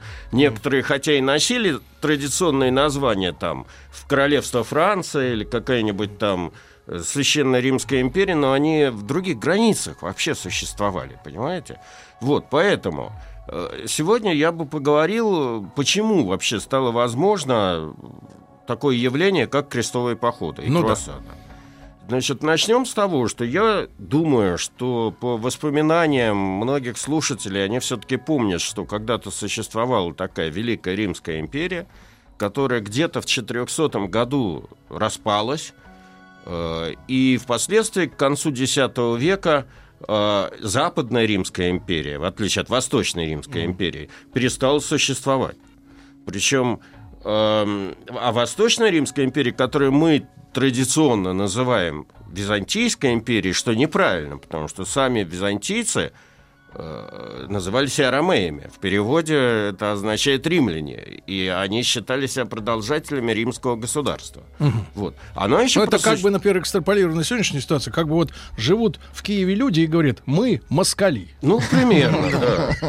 Нет, но есть же люди, которые как бы паспорт советский по разным причинам не меняют, как бы, ну, ну, они себя считают подданными несуществующего государства, понимаете? А кто-то вот недавно, эм, я тут читал в новостях, вообще раздает чьи-то паспорта, нет, выдумал. нет, нет. А, э, вот Рустам Иванович нас, э, так сказать, временно, так сказать, испарился из студии, но мы летом а, участвовали э, в таком своем автопробеге Москва-Байкал, и Мгм. где-то уже за Уралом, когда была тайга, я сейчас не могу вспомнить в какой области, потому что, э, так сказать, пейзажи, они меняются, но они достаточно медленно меняются. В одной из наших областей мы видели огороженное вдоль федеральной трассы э, некое поселение, над которым висел красный флаг с серпом и молотом и огромный текст. Здесь действуют законы СССР. Реально. Вот видите? По площади, наверное, где-то, ну, гектар, наверное. Ну вот видите, реально. Не дайте мне соврать. Давайте, уважаемые слушатели, по- поясните, где это я мог видеть, да. Вот. Там Значит, э, к чему я это все рассказываю? Что в пору своего рассвета Византия просуществовала после распада Великой Римской империи еще полторы тысячи лет. Это не хухры-мухры. Понимаете, я тут присутствовал в 2011 году на праздновании 1150-летия российского государства, имея в виду там его начало 860 год. А, был, был такой проходящий юбилей, скажем так. Мы собрались там выпить и о чем-то поговорить, но нам еще до, до Византийской империи шагать и шагать, понимаете? Вот. Так вот, в период своего расцвета Византийская империя обнимала громадную территорию, начиная там, скажем, от Армении на востоке, кончая Гибралтаром на западе, и практически всю малую, вот весь, весь, Ближний Восток. Там Это больше Евросоюза. Ну, ну я не, не говорю о том, что часть нынешнего Евросоюза туда входила. Болгария, Сербия, э, значит, э, вот юг Италии, все это входило в состав Византийской империи. Другое дело, что находясь вот на юго э, как бы это сказать, на юге или на юго-востоке, что ли, от Европы, Византия постоянно, ну, была своеобразным щитом. Вот такую же хламиду, пожалуй, русская история потом предоставила России, когда она сдерживала разного рода кочевников, которые э, имели обыкновение нападать с э, юга, с востока и стремиться в Европу, как сейчас, скажем, Мгм. условно говоря. А так это кочевники. Вот. Значит, В каком-то смысле. в каком-то смысле это так. А, так вот, а, э, вместе с э, останками Великой Римской империи Византия сохранила и адаптировала под новые условия средневековья организацию государственную, и в какой-то в когда-то она была самым крупным рынком в мире, понимаете, все стремились туда попасть. Из, из Запада, из Востока, если вы вспомните, с- мы много тут говорили про русскую, русскую историю перед этим, э, так вот, э, как бы все наши первые князья, они же стремились туда, что они в Византию стремились? Они не грабить, в первую очередь они стремились заключать торговые договора, как, как сейчас в ВТО, пони- понимаете? Вот, поэтому желающих поживиться или откусить от этой Византийской империи территориальной части или э, какую-то часть богатства, там, свою долю прибыли было при большое количество. И на Западе, и на Востоке, естественно, на Востоке люди были более дикие. И Поэтому э, византийцам приходилось очень часто вступать и в открытые противостояния, и в, наоборот, значит, какие-то дипломатические игры, и все время вот, э, давать отпор этим попыткам. Время от времени им это удавалось, причем удавалось иногда с большим трудом. В ряде случаев там Константинополь был под ударом. Эм, но э, в ряде э, были эпохи, когда империя балансировала на грани. Вот мы с вами собираемся обсудить примерно такую же эпоху, XI века, где уже начиная где-то, с, ну, начнем с того, что начиная с 7 века Византию регулярно атаковали арабы. С большим трудом ей удавалось э, держаться, хотя арабы много чего захватили, Египет, и потом пере- перебрались через Гибралтар и даже оккупировали часть Испании нынешней. Там, Как бы местные феодалы и местные, так сказать, испанцы стали бороться с маврами. Вот, но теперь, но э, дальше беда пришла и дальше больше. В XI веке это из севера, и с востока. С востока с 1088 года на Византию стали нападать турки-сельджуки. Имя сельджуки они получили от мифического вождя племени Сельджука. Вот. А, и в 1088 году в Армении при местечке, которое называется, дай бог памяти, Мацекерт, а, или Манцикерт, это крепость византийская, самая восточная. Э, было большое сражение, где громадная византийская армия под командованием императора Романа IV Диогена понесла поражение. Громадное, причем немыслимое по тем временам, потому что сам император попал в плен. Его потом Мгм. выкупали, там была целая история.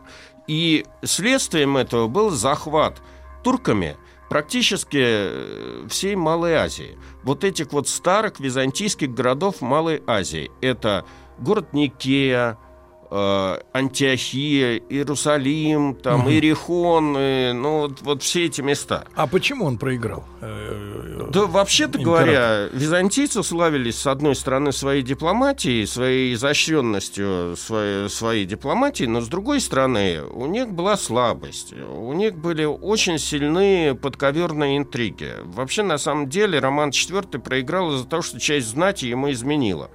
Вообще, э, он был, как бы это назвать, солдатским императором. Э, Императоры Византии делились на две части. Законно рожденные и э, солдатские. Зак- да, законно рожденные рождались во дворце и, в общем, были наследниками престола.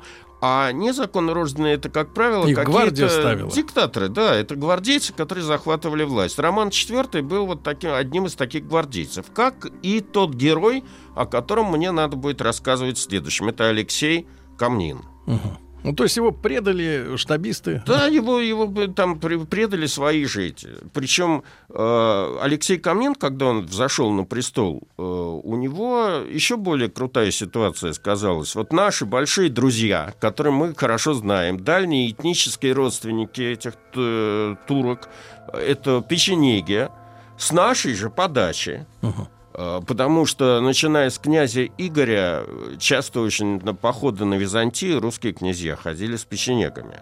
Они распробовали это все походы и стали теребить, и стали будоражить эти северные границы Византийской империи, очень часто нападая на территории нынешней Болгария, вот, вот э, Румыния, пограничные места. Причем их было настолько много, что в какой-то момент очень большие аллюзии с Евросоюзом. Византийцы вынуждены были принять их в подданство.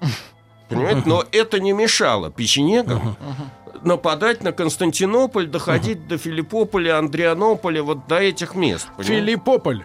Э, Друзья мои, ну что ж, Дмитрий Алексеевич Гутнов, доктор исторических наук, э, наш новый проект «За веру, за Христа».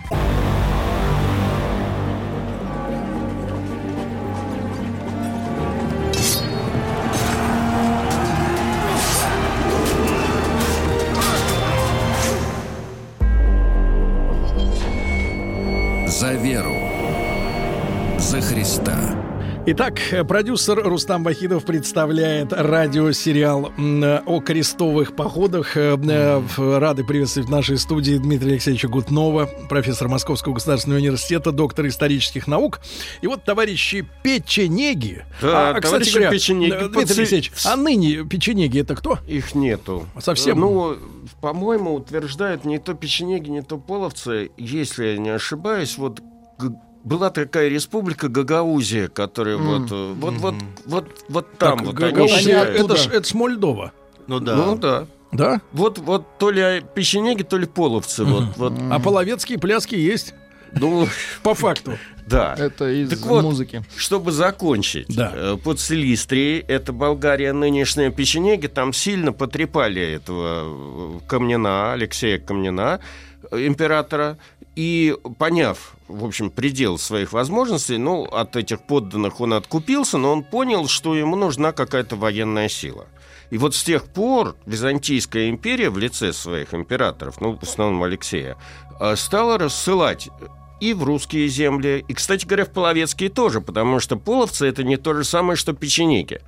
И э, желая победить половцев, как любили делать обычно эти византийцы, они стали натравливать друг на друга печенегов с половцами. Э, он стал рассылать письма, и в том числе в Ватикан, довольно жалостные, что, чтобы ему оказали помощь. А помощь ему действительно требовалась. Э, Совершенно анекдотический эпизод, если кто будет в Стамбуле в военно-морском музее, обратите на бюст первого турецкого генерала, ой, адмирала Чака Бея. Значит, Чака? Чака Бея. Чак Чака Бей. Бей. А, Чака Бей это был печенек, самый натуральный, взятый византийцами в плен во время очередных там каких-то печенежских набегов, а получивший воспитание в Византии, честно говоря, я не знаю, кто его обучил морскому делу, но он потом, будучи уже вернувшись обратно в печенежские степи и став каким-то вождем, захватил прибрежные города Эфес и Смирну, это создал там флот пиратский. Ну, мы называем его пиратским, а может это госу- государственно-печенежский, я не знаю как. Разбил византийский флот у, у острова Хиос и решил блокировать Константинополь с моря. Ну, почти Черчилль, Дарданельская операция, 1916 год. Так вот, э, Алексей Камнин столкнулся вот с этой вот ситуацией где-то в 1090-91 год. Из города никого не выпускали, я имею в виду Константинополь. Э, В округе рыскали эти печенеги, там разные разъезды. Э, Босфор стерег этот Чака. В общем, по- полный финиш. Он посылал письма. Ага. э, Спасите. Спасительное, значит, причем даже нашим князьям. Э, Русские, так сказать, варианты этих писем, куда, которые в русские земли шли, не сохранились. Но зато есть одно письмо, э, сохранившееся Роберту Фландерскому, графу.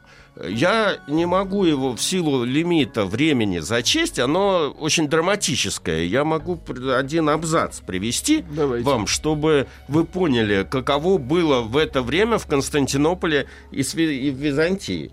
Значит, святейшая империя христиан греческих, пишет Алексей, сильно утесняется печенегами и турками. Они грабят ее ежедневно и отнимают ее области.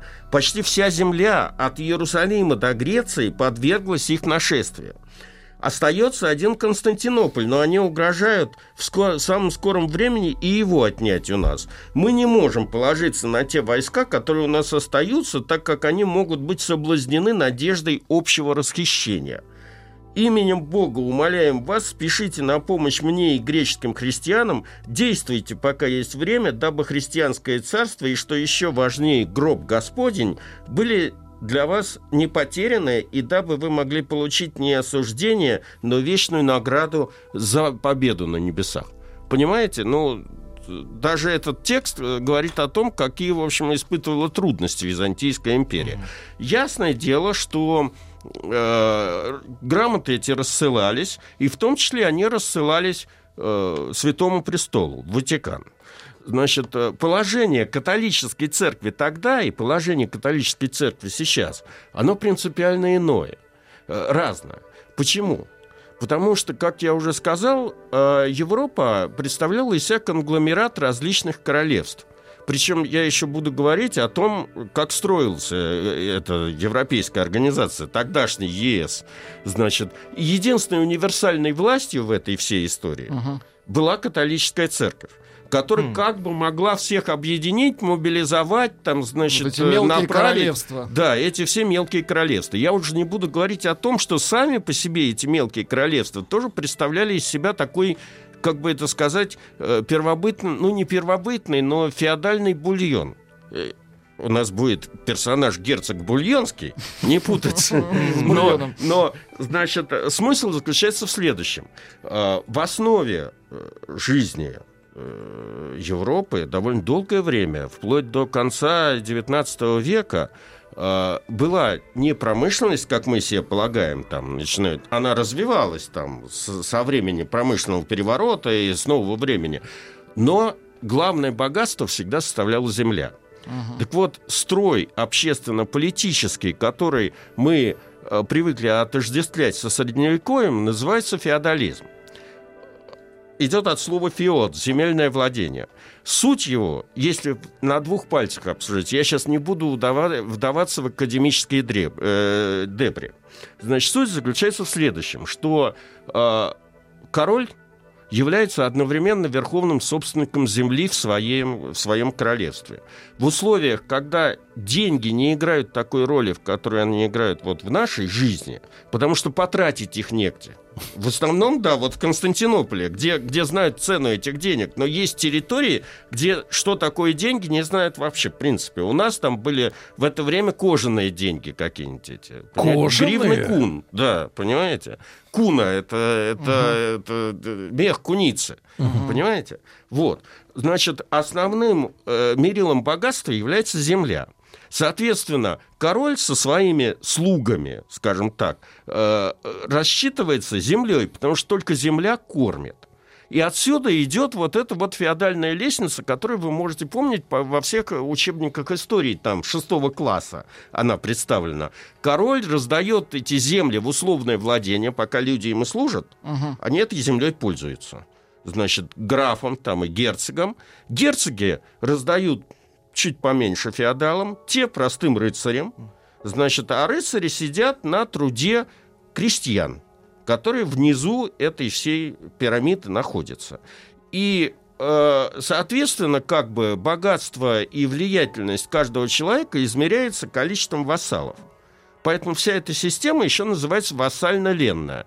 Человек, который получает землю от своего господина, обязан ему служить, принести клятву, которая называется амаш. Значит, да, обычно это... Не свящ- путать с амуажем. да, не путать с муажем. Э, Человек, это рыцарь опускается на одно колено, значит, там ему господин ударяет ритуально по плечу мечом, значит, он произносит какую-то клятву и тому подобное. Но а, вся эта система в итоге не является такой централизованной, как мы привыкли относиться к государству. Потому что основной принцип этого феодализма заключается в том, что вассал моего вассала не мой вассал. Поэтому а, основной предмет распри у всех этих То есть королей... нет вертикали. Вертикали власти абсолютно нету. То есть она, может, она существует, но она аморфная, она определяется личными связями, знатностью, разного рода амбициями, претензиями, авторитетом короля. А коро- какой у него авторитет? Если ты не воюешь и не достаешь новую землю, которой можешь поделиться с подданными, какой ты король? Ты барахло, да. Тут, тут, тут, в общем, э, поэтому мобилизовать такое воинство на такое предприятие, коим является крестовый поход, то есть, по сути дела, военная операция Сколотить. континентального масштаба, может только какая-то универсальная власть. В, э, как бы не в упрек, а наоборот, э, достижением Византии было то, что они все-таки каким-то образом сохранили римскую организацию армии. Там у них существовали не вот эти вот феодалы, которые были как бы командирами своих отрядов. Понимаете? Чем А. больше земля, тем будет... Но все говорят, что Византия упала из-за того, что у них было очень много наемников, а римляне не использовали настолько много наемников. Значит, сейчас я Но упали буду первыми. вдаваться в... Да, в Римлян не трожь. Простите мы говорим, меня, мы что я говорим о слушаю. разных, мы говорим о разных эпохах. Рим А. пал 400 год, а Византия 1453 год. Неплохо. Значит, когда пал Рим, если уж говорить о том, что там произошло, там действительно сначала э, в римской истории войско представляло из себя вооруженное ополчение граждан, которое делилось на легионы. И это правильно. Но потом, к концу существования Римской империи, главной проблемой римлян было, где достать земли, чтобы расплатиться с этими наемниками А. которых они нанимали. И огромное количество городов, например, Сиена и тому подобное, они ведут свое начало вот именно с места дислокации этих, э, где раздавали эту землю этим наемникам. У византийцев ситуация в 1453 году вообще была аховая, потому что у них земли не было. У них был этот, э, как он называется, Константинополь с областью. Понимаете? Поэтому другого способа, как перечеканить все э, драгоценности этой императорской казны в монеты, которые назывались солидусами, кстати говоря, у них не было. Поэтому они действительно всю казну пустили на эти, на эти цели. В итоге это привело к, к очень смешному э, явлению. Значит, Константинополь пал. И тысячи наемников снабженные, получившие из казны эти последние жалования, солидусы, рас- р- р- распространились по всей Европе и расплачивались во всех кабаках Германии, Франции, в Англии солидусами. Отсюда пошло название во всех европейских языках «солдаты». Понимаете? Значит, это довольно смешная история и очень трагическая. Значит, но вернемся, значит, все-таки в наш XI век.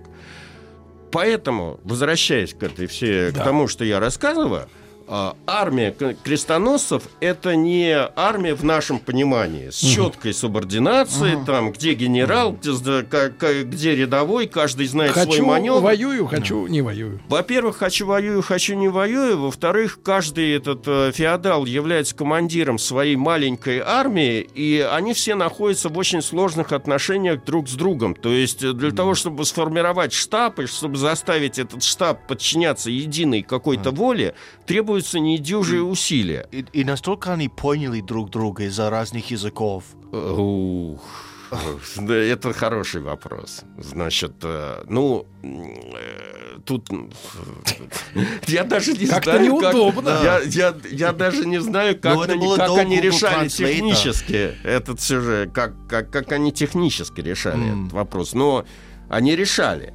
Но перед тем, как мы с вами будем говорить о крестовом, собственно, ор- организации крестового похода, надо мне еще, по крайней мере, сделать несколько деталей. Дорогие Давай. друзья, детали совсем скоро. Дмитрий Алексеевич Гутнов, профессор Московского государственного университета, доктор исторических наук.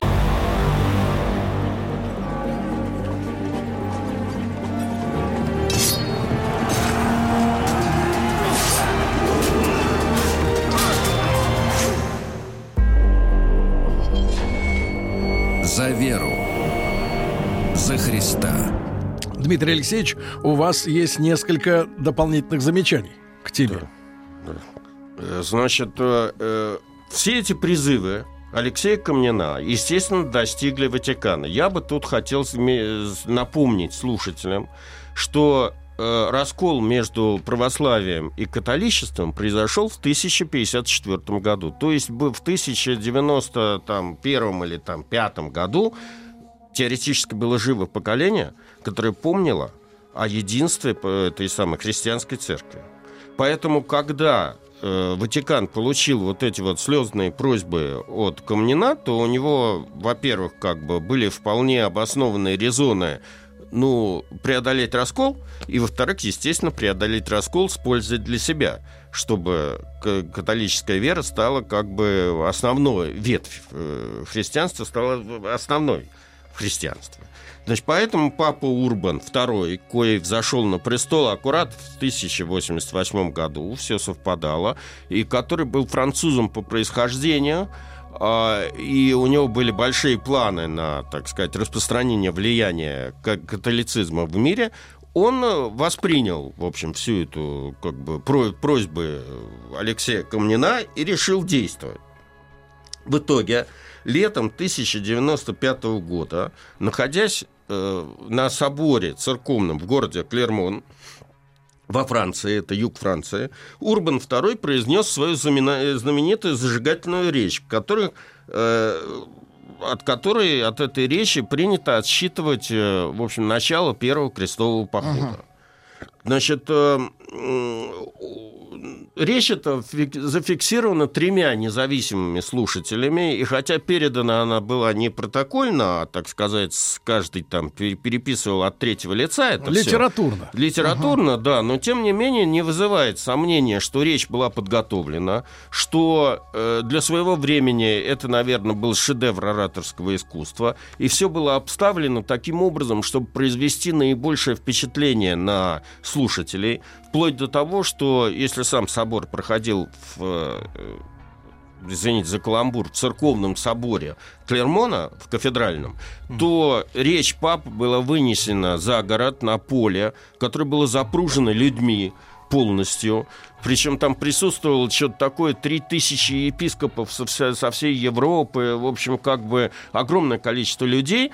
И там папа обратился... Кворум был. Кворум был. И там папа обратился к слушателям, где, не жалея красок, расписывал ужасное положение христиан в связи с за- захваченными э, святынями на Востоке. Не жалея красок, это все расписывал, но у него не было задачи объяснить, почему так произошло. Это было бы интересно из его уст услышать это. Его задача была, как у любого, так сказать, пропагандиста, возбудить толпу. Нагнать. Вот. И это ему удалось. В общем, все это было построено по этому принципу, и это ему удалось.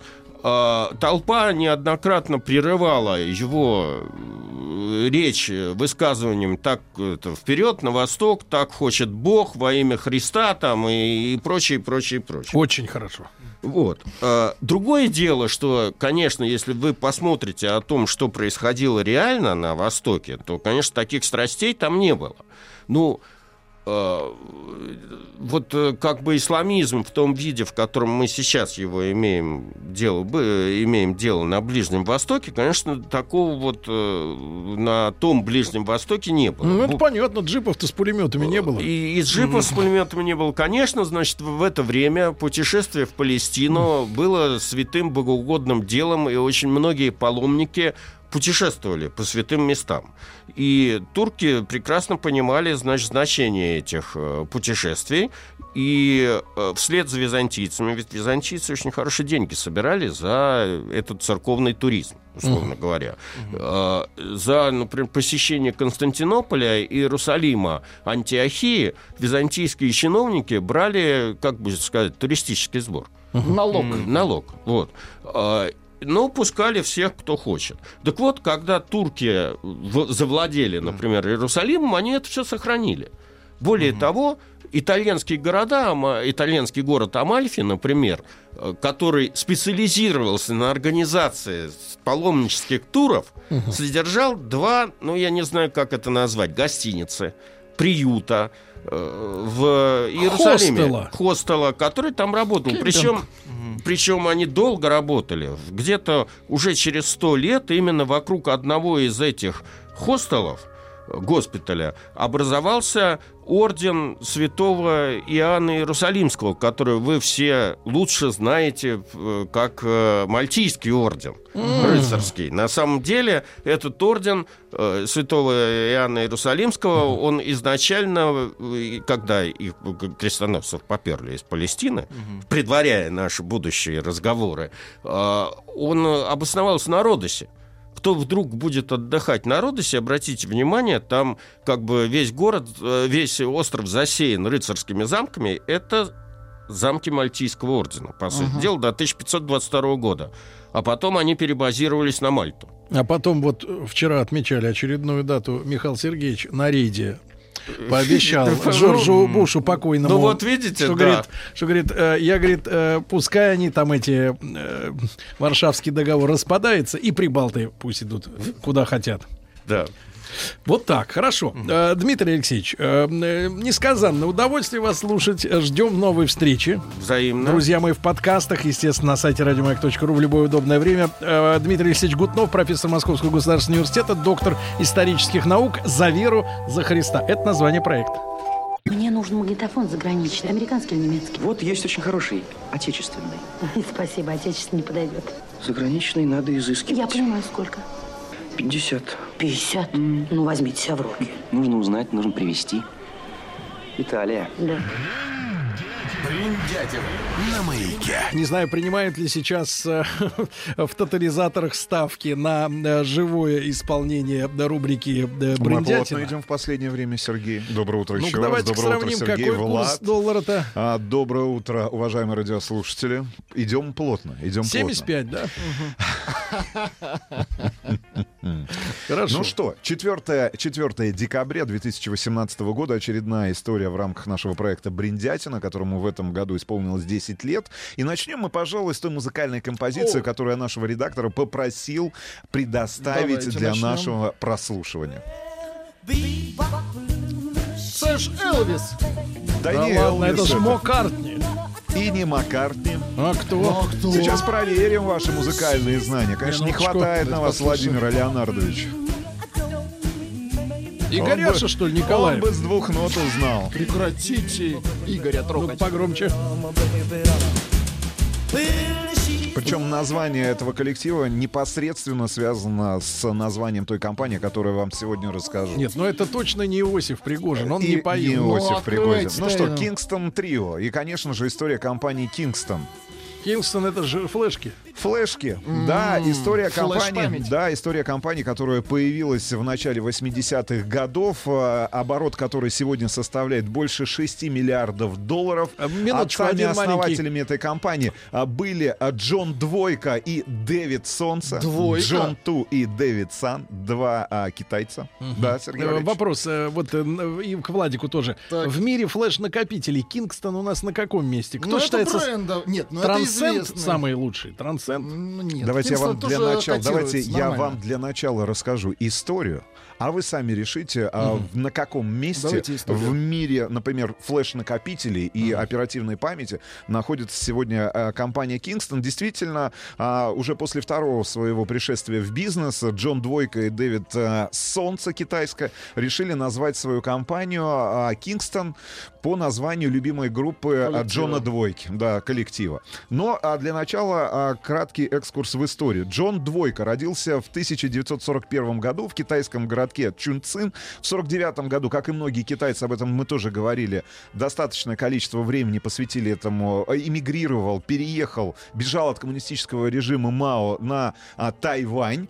А, в старшей школе Джон Двойка выступал против школьной системы, был человеком, ну давайте так, либеральных взглядов, а, перестал учиться в какой-то момент, прогуливал занятия, Как это однажды звучит? пропустил... Мальчик либеральных Да, взглядов. да, да, пропустил целый семестр. Родители об этом узнали случайно, как и в моем детстве. Вот когда а, Джон Двойка провалил тесты, он как объяснял а, свой бунт против системы? Он говорил, что те люди, которые приходят в класс, которые являются его преподавателями, лицемеры. Потому что его они учили традиционным ценностям, но когда а, маленький Джон Двойка отворачивался, маленький Джон Двойка отворачивался, у эти самые преподаватели, эти учителя делали, что сами запрещали своим ученикам в Например? классе. Ну, не знаю. Плеваться. Например. Или харкаться. Значит, э, к удивлению, Джона Двойки, его родители поддержали вот этот его бунт, его этот протест. В конце концов, это его вдохновило на то, чтобы продолжить обучение в школе, а, пересмотреть жизненные приоритеты, ценности. Ну и в конце концов у него появилось э, вновь желание а, учиться, получать знания. Это какие Однако из-за плохих оценок, ну, если он в 49 году переехал а, на Тайвань, ему было 8 лет, то это 50-е годы. Значит, в конце концов, из-за а, плохих оценок он не смог поступить в хороший тайваньский университет, но уже с самого детства, ну, я так понимаю, родители здесь сыграли а, немаловажную роль, мечтал, грезил, точнее сказать, переездом в Соединенные Штаты М. Америки. Как и большинство китайцев, которые проделали а, вот этот иммиграционный свой путь по этому маршруту, сначала материковый Китай, потом Тайвань, потом, Наши например, одна из стран Израиль за- да. Западной Европы, и потом уже Соединенные Штаты Америки. Значит, но, к большому сожалению, единственным шансом попасть на территорию Соединенных Штатов Америки а, была возможность стать аспирантом. Значит, альтернативой для него стала Германия, где у него обнаруживался, обнаружился дальний родственник, его дядя, который владел, как и большинство китайцев на территории Западной Германии, небольшим китайским рестораном. Но, к большому сожалению, когда Джон Двойка оказался на территории ФРГ, выяснилось, что его дядя не знает ни одного слова по-китайски. Нет, по-немецки. Значит, не говорит на немецком языке, соответственно, никакими знаниями и жизненным опытом а, проживания на территории Федеративной Республики Германии поделиться он с маленьким Давайте так, Джоном ничего Двойкой не и мог. про немцев не да, знает. не знает ничего, плохо разбирался в местной социальной среде и по счастливой случайности так сошлись китайские звезды над головой маленького, да, точнее сказать, уже юноши Джона а, Двойки, он познакомился с католическим священником с католическим священником, который 30 лет своей жизни прожил в Китае, неплохо знал китайский язык, ну и в конце концов он помог а, Джону Двойке устроиться в местную школу, которую финансировала церковь.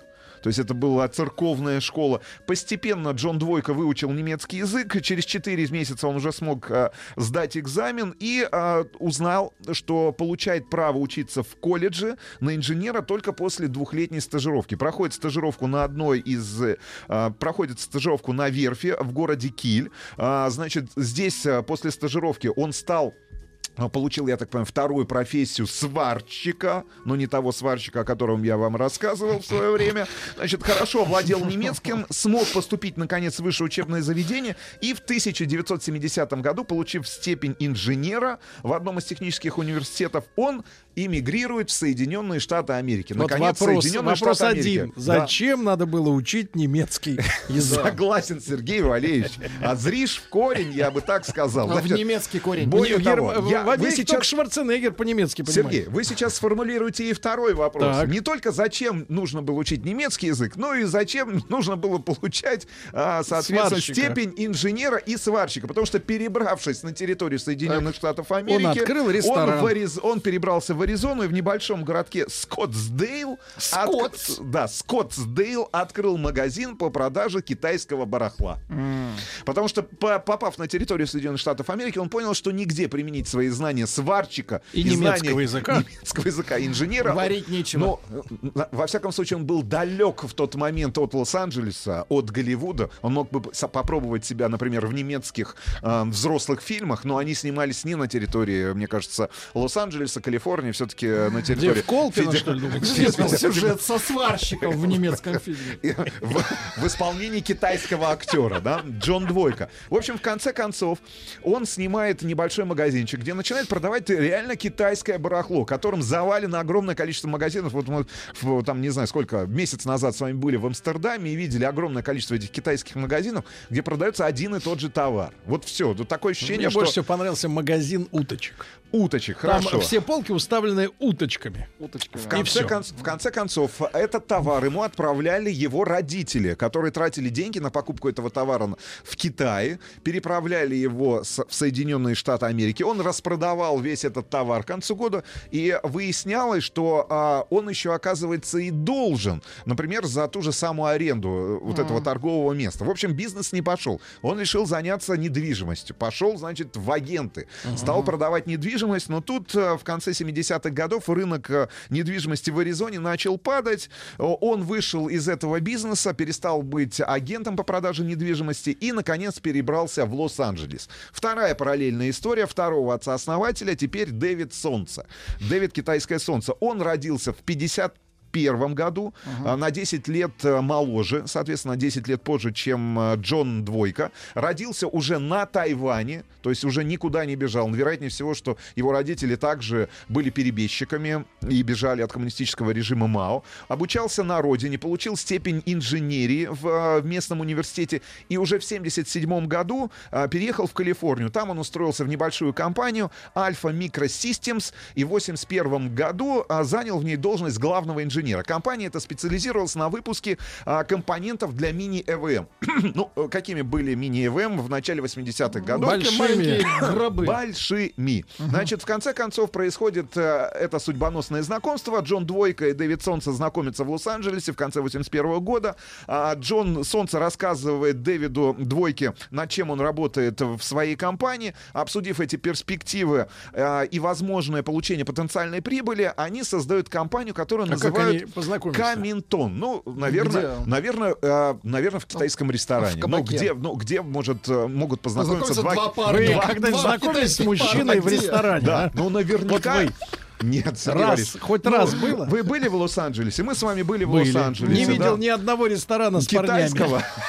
А Вы, есть. мы вас селили в хороших районах, Сергей Валерьевич. Там, где нет да. ресторанов с парнями.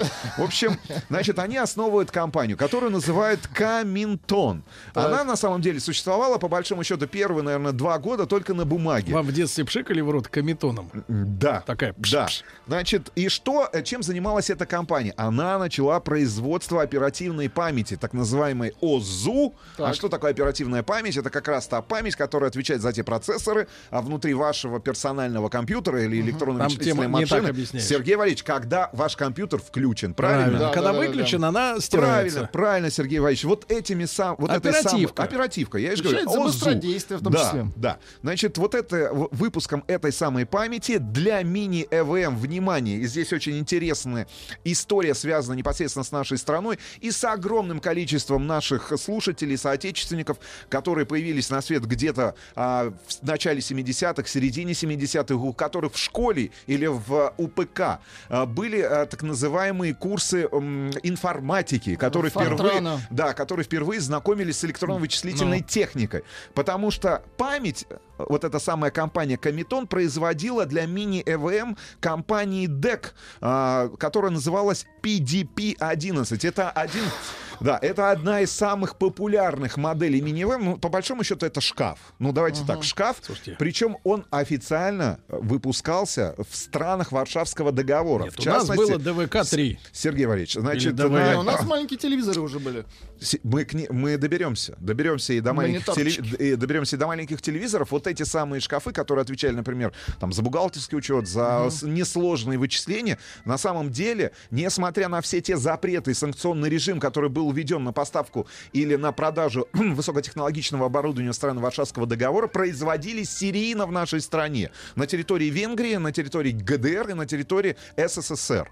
А, что происходит дальше? Первый год компания существовала на бумаге, потому что а, на самом деле, ну, давайте так, идеологическим отцом-вдохновителем и человеком, который отвечал ну, за технологию, был Дэвид Солнце.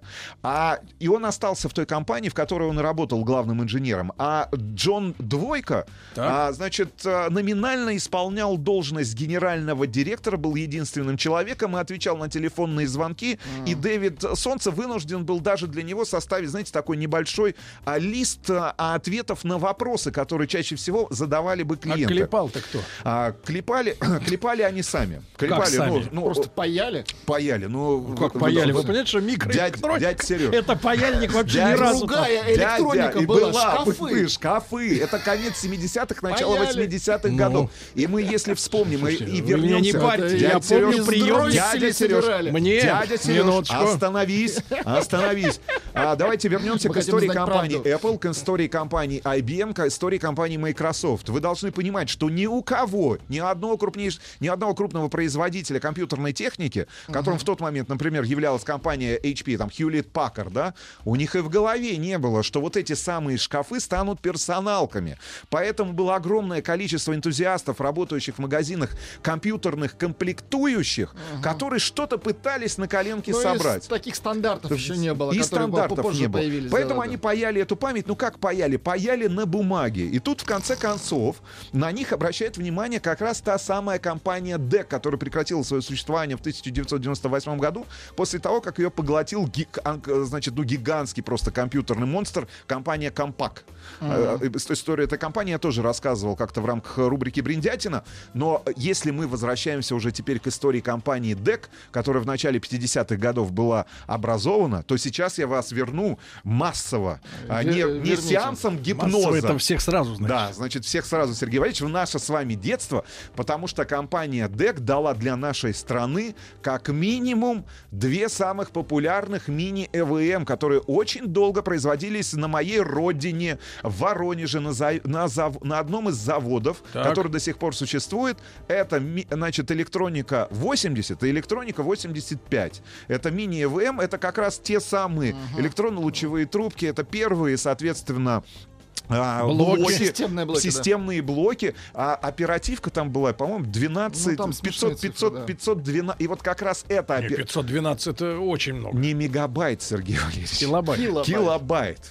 Килобайт. И вот как раз а, оперативный, оперативку для этих компьютеров, именно оригинальных DEC, причем это была полная копия, причем а, на которую не были получены никакие патенты, никакие права. Более того, наша промышленность, если мы говорим о каких-то, а, ну давайте так, параллелях, то наша промышленность достаточно быстро, потому что оригинальный компьютер DEC 350 был представлен в Соединенных Штатах Америки, по-моему, за два года до появления электроники 85. Ну, То есть наши дипломаты быстренько Ну, я- привезли. Тут свежее оборудование Это, это, это было достаточно свежее оборудование. То есть, по большому счету, ну вот И этот процесс, этот хорошо. процесс, этот процесс мы в свободной стране. клонирования и копирования шел в ногу со временем, с технологическим прогрессом. Значит, а, компания DEC выходит на компанию значит, Комитон, выходит на Дэвида Солнце, выходит на Джона Двойку и говорит, слушайте, парни, значит, нам необходим как раз вот для этих новых мини-ЭВМ новые, а, новая оперативка. Если мы будем заниматься с нуля разработкой этой оперативки, у нас уйдет достаточное количество денежных средств, времени, поэтому давайте мы а, разместим заказ этот у вас. И они размещают заказ на 250 тысяч долларов в небольшой компании а, Дэвида Санна и Джона Ту. И вот тут начинается история восхождения, история развития компании Кингстон, которая тогда еще не носила этого названия. А, кстати говоря, перед этой встречей у них офиса даже не было, они арендовали офис, а их родственники выполняли роль э, служащих в этом офисе. Ну, потому что реально ни- никаких людей, никаких работников не было. Ну, в общем, в конце концов, 8, ш- э, за 250 тысяч э, долларов они получают этот контракт. Это 83 год. А уже в 86 году, через три года, они продают свой бизнес за 6 миллионов долларов компании, э, секундочку, AST Research. И вкладывают все свои деньги в 86 году после продажи а, в акции. Они начинают играть на бирже. Они обращаются к своему знакомому трейдеру. Наверняка с ним они тоже познакомились Устали в одном паять, есть, из да? китайских В мужском рестор- кафе. В мужском кафе или в китайском ресторане, значит, знакомятся, отдают ему все свои деньги, и весь их би- бизнес накрывается, как у нас говорят, медным тазом в черный понедельник 1987 года. Тут ведь, кстати, очень, очень важная дата, потому что мы считали, что на Западе благополучие, а у нас перестройка, и мы все хуже и хуже живем, а на самом деле Вот чёр- это, одна- это, это был кошмар в Это, 87 да, году. 87 год. Надо а, сказать следующее. Ведь если подробно разбирать, разбираться в причинах, кстати те же самые люди в 87 году, например, руководили Федеральной резервной системой Соединенных Штатов Америки, что и сегодня... А зачем им меняться, опреде- если есть новое сердце? Определяют монетарную, ну, монетарную политику этого государства. Соединенных только Штатов Америки. И не только государства, вс- всего человечества.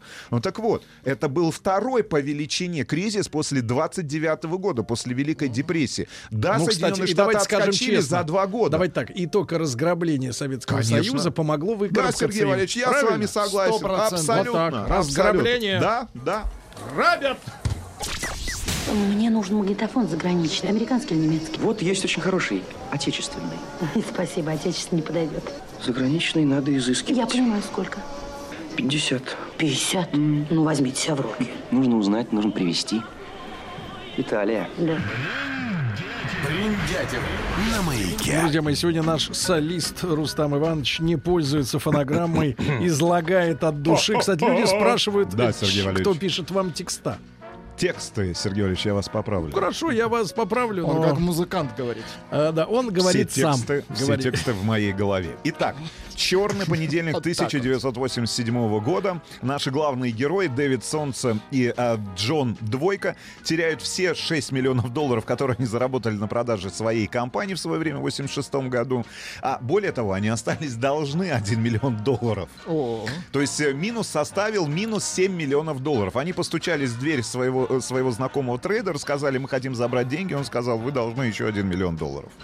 А, в общем, на самом деле, а, если разбираться и погружаться в причины кризиса а, черного понедельника 1987 года, то очень многие эксперты отмечают, Два главных фактора, а, которые, а, давайте так, наверное, все-таки в конце концов, я здесь соглашусь, а, и привели к а, этому кризису. Ну, во-первых, первая причина, которую называют практически все, и она созвучна той теме, которую мы сегодня обсуждаем, и тому бизнесу, которым в конце концов занялась компания, это компьютерный сбой.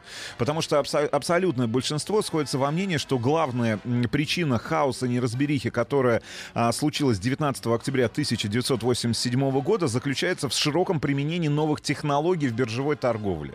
И вторая причина это прог- Боты сломались. Ну, глобально а, а, налить те ресурсы, которыми обладала а, биржа, не смогли обработать то количество заявок, как ты понимаешь, да, потому что использовались уже и программный трейдинг, это роботы, которые авто- в автоматическом режиме Соответственно, покупали и продавали акции. Прием, обработка, исполнение заказов, соответственно, информационная поддержка, То есть, хотите сказать, в реальной американской экономике не было для этого предпосылок?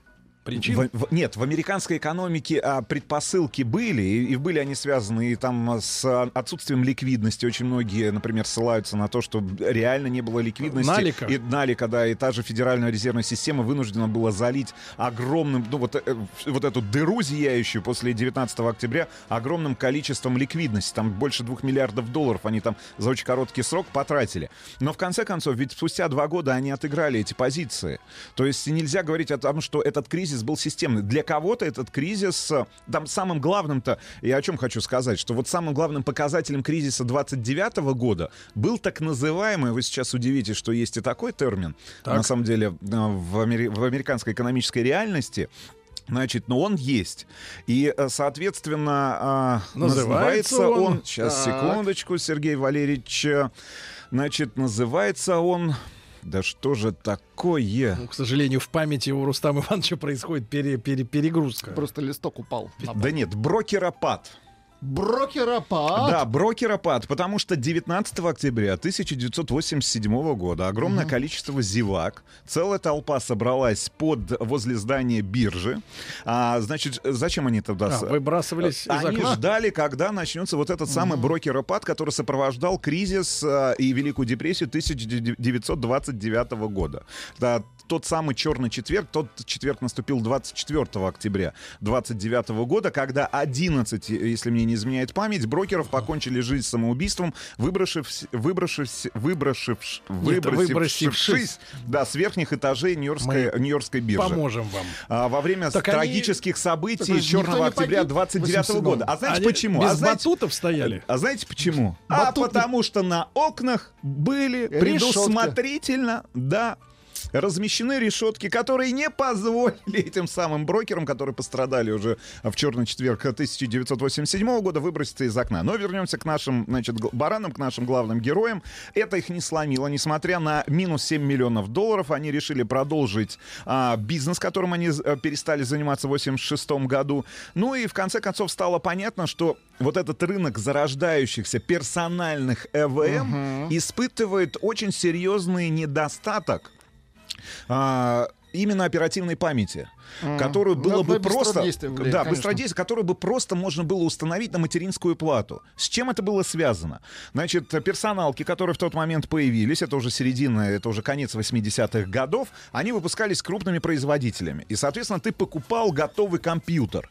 И для того, чтобы... Да, и для того, чтобы произвести апгрейд, ты должен был заказать, например, ту же самую оперативку АЗУ у производителя. А производитель, для того, чтобы выполнить твой заказ, должен был разместить этот заказ, опять же, где-нибудь на производстве, получить эту память, отправить тебе. В общем, этот весь процесс занимал достаточно... То есть вот так в свободной продаже, Своб- как говорится, Неудобно. прет-а-порте не Да. продавалось. Вот именно эту нишу и решили занять два парня. То есть уже готовая оперативка. Да, Дэвид Сан и Джон Ту. Они организовывают компанию Kingston, которую называют по названию любимой группы э, Джона Ту, Джона Двойки, и начинают собирать потихоньку как раз вот эту самую оперативку. Начинают собирать, получают первый заказ на 50 тысяч долларов. Значит, в конце концов им э, стало становится понятно, что они э, могут расти и дальше. Им требуется постоянный поставщик комплектующих, комплектующих, и, и- комплектующих и микросхем памяти. И они находят, как вы думаете, кого? Кого? Кого в конце 80-х годов? Можно найти. Майкла Джексона. Да. А Майкла Джексона они найдут в 2000-х, в 2000-х, чуть На- позже, на после, дне. после его смерти найдут. И тоже отличный маркетинговый Некрасиво. Ага, да, реализуют для, например, продажи своих флеш-накопителей. Если Ну. говорить о смерти Майкла Джексона, находят никому неизвестную компанию из Южной Кореи Samsung которая начинает поставку по а, эксклюзивному контракту как раз этих а, микросхем памяти и первым партнером на территории Соединенных Штатов и достаточно Ну, а как продолжительное сборочный количество, коли- количество времени остается единственным партнером компании Samsung на американском рынке, который является самым большим в тот момент. Мы понимаем, да, что персоналки, они присутствуют, ну, по факту только ограничены на территории Соединенных Штатов Америки, потому что крупнейшие производители, такие как Apple и как IBM, например, и Hewlett Packard, находятся на территории США. Значит, они начинают покупать значит, собирать эти, эту самую оперативку и отправлять ее в свободную продажу. Более того, а, как продавались компьютеры? Ведь были крупные дистрибьюторы. Если мы вернемся вот буквально там на 15-20 лет назад, ведь огромное количество сетей было, да, компьютерных по продаже компьютерной техники. Заточенных которые- под компьютер. Ком- да, которые продавали готовые компьютеры, либо из комплектующих собирали под своим брендом. Значит, что происходило в тот момент на территории Соединенных Штатов Америки? Очень многие дистрибьюторы стали покупать готовые компьютеры, заказывать у производителей без оперативки. Потому что им проще было докупить эту Да, может оперативку. быть, и дешевле, на самом И дешевле докупить у Kingston, установить в компьютер э, тот, который будет продан конечному потребителю, пользователю. И самое главное, пользователь получит гораздо больше объем этой самой оперативки за меньшие деньги. Потому что, ну, возвращаемся опять в конец э, 80-х, начало 90-х, ну, компьютеры стоили же просто фантастических денег, да, то есть Очень это дорого. несколько тысяч, там, десятки тысяч долларов сначала. Какие потом десятки-то, ну? десят- Ну, это серьезная экономия, да. десятки. Побойтесь Господа. Сначала Это десятки. еще те деньги. Сначала десятки тысяч долларов, потом тысячи долларов, и это сегодня там персоналку, либо тот же iPad, который заменил на самом деле а, в наших домах персональные компьютеры, можно купить там за несколько сотен долларов. Значит, а, рынок растет, а вместе с этим рынком растет и доля на этом рынке компании Kingston. И вот с- самое интересное, что в 90, о, 89-м, на рубеже 89-90 90-х годов а, продажа достигли отметки уже 35 миллионов долларов. 35 миллионов долларов. Более того, они стали выпускать процессорные улучшения, например, специальные модули, которые позволяли увеличить мощность процессора. Ну, то есть не ограничивались только выпуском оперативки. Ну и в 90-м году выходит всем известный нам Сергей Валерьевич. Я, я очень надеюсь, что вы сталкивались. В 1990-м выходит, Выходит. на свет. Компания Microsoft представляет. Компания Microsoft представляет Windows, Windows 3. 90. А, 3 3, называлось. 90-й год, Windows 3. Стало понятно, что еще больше оператив. Потому что рас- сама же а, операти- ну, сама операционная система... Ее и ест. Ей ест, понятное дело. Чем, чем тяжелее, а, чем производительнее Ну становится да. а, операционная система, тем больше оперативки. Соответственно, это следующий рывок. И буквально уже в конце 90-го года они в три раза увеличили продажи, достигнув отметки почти в 100 миллионов долларов. Слушайте, а никого больше не было, ли, на рынке, кто понимает, что нужно оперативку делать? Было еще несколько компаний, которые параллельным курсом шли. Они нам хорошо известны. Это те компании, которые до сих пор присутствуют на рынке. Я так понимаю, они так в конце концов договорились и, под- и поделили. Это SanDisk, ну, очень известная компания, и компания Transcend. Seagate. А, Seagate.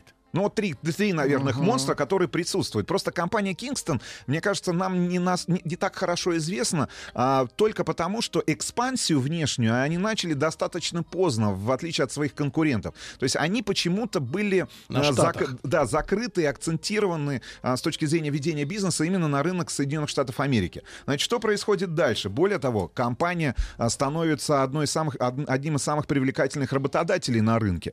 А, Значит, в качестве бонусов, э, например, в 90-х она распределяла между сотрудниками 5%, Флеш-карты? нет, 5% квартальной прибыли. Таким образом, мотивируя их э, для достижения более ну, лучших результатов. Ну и в конце концов, они-то и выстраивали компанию под себя. Ходят легенды, что до сих пор в офисах компании Кингстон можно встретить, например, Дэвида Сана или Джона Ту, которые моют полы сами. Ну, это Ну, это легенда. это легенда. Нет, голограмма. Сергей Валерьевич, ну И почему же голограмма? флешки Нет, более полу. того, они старались создать внутри компании достаточно демократическую, ну, демократичную обстановку. А, Не было никаких кабинетов, все общались на равных. И единственными, а, ну давайте так, эм, указателями внутри офиса были таблички, где была написана фамилия человека и год, когда он присоединился к семье, как они называли, комп- Кингстон. Значит, э, что происходит дальше? В 92 году 45% рынка памяти принадлежала компании Kingston в Соединенных Штатах Америки. В 94 году они представили модели переносных жестких дисков, а в 90, так, тогда же, в 94 году, они уже продали свои, свои памяти на миллиард долларов, но очень быстро, да? То есть А у вы- них было какое-нибудь исследовательское подразделение? ну, по большому счету, Или они... это за- просто Смысла барыги? не было в ней. Ну, я так понимаю, что вот с точки зрения именно самого бизнеса они занимались тем, Ну, что собирали, просто, да, да. собирали. Они были именно, ну, такой круп, ну, давайте, Это такой крупноузловая... компьютерный апгрейд. Они Апгрейд. делали вот эти вот запчасти, по сути, компьютерные. В 90 только пятом году они начали экспансию на европейский рынок, на рынок э, Китайской Народной Республики. А, значит, очень долго они отказывались от предложения продать свою компанию. В конце концов, в 96 году за полтора миллиарда долларов они Неплохо. продали свою компанию японскому банку SoftBank. Выкупил он 80% э, компании, но уже, внимание, в 1997 году, Так. в 96 году они за полтора миллиарда продали, а в 97 за 450 миллионов выкупили компанию обратно. А как так вышло? Что за трюк такой? Трюк упали цены на память. Вы же понимаете, да, что Ну, вот появились новые игроки, наверняка. Появились новые игроки, не снизились, снизились расходы на, А производ... на, производство этой самой памяти. Потому что ведь компания Samsung... подешевела, да, Конечно, компания Samsung, она же с чем выходила на рынок? Она как раз выходила с энергозависимой полупроводниковой память, памятью с произвольным доступом, так называемый DRAM. Драм. Драм. А Драм. теперь? Драм, драм. А сейчас же она энергонезависимая. Значит, э, новые технологии, новые игроки, снижение стоимости производства, снижение цен на конечную продукцию, стоимость компании падает, и они за 450 миллионов долларов возвращаются и становятся опять же полными владельцами компании, выкупая собственную компанию у японского банка, у японского А гиганта. продавали за полтора, Да, да? пол- Ну, а продавали, ну, в принципе, А Майкл- да, про да. Майкла Джексона вы обещали сказать. Да, про Майкла Джексона, но если быстро совсем. Давайте. А, Один из трюков, а, значит, они а, в 2010 году представили флеш-карты на одной из выставок, на которых были сохранены композиции Майкла Джексона. Значит, э, флешка называлась This Is It а, в честь несостоявшегося тура Майкла Мгм. Джексона. На ней был установлен Windows Media понятно. Player, ну и за- записан Ну, документ- да, да. документальный фильм о жизни исполнителя. В общем, ну что, компания до сих пор существует. Кстати, есть совместные проекты и с Яндексом, например, с тем же Яндекс Диском и с компанией Эбби. Ну и что, а в, двух, э, в 2016 году выручка составила почти 7 миллиардов долларов Соединенных Штатов Америки. Китайцы живы? А китайцы живы, живы, здравствуйте. Ну, моют полы, моют полы. Моют в своем офисе. А вы мыли в, нашем офисе, в нашей студии У полы нас ковролин. Еще больше подкастов на радиомаяк.ру.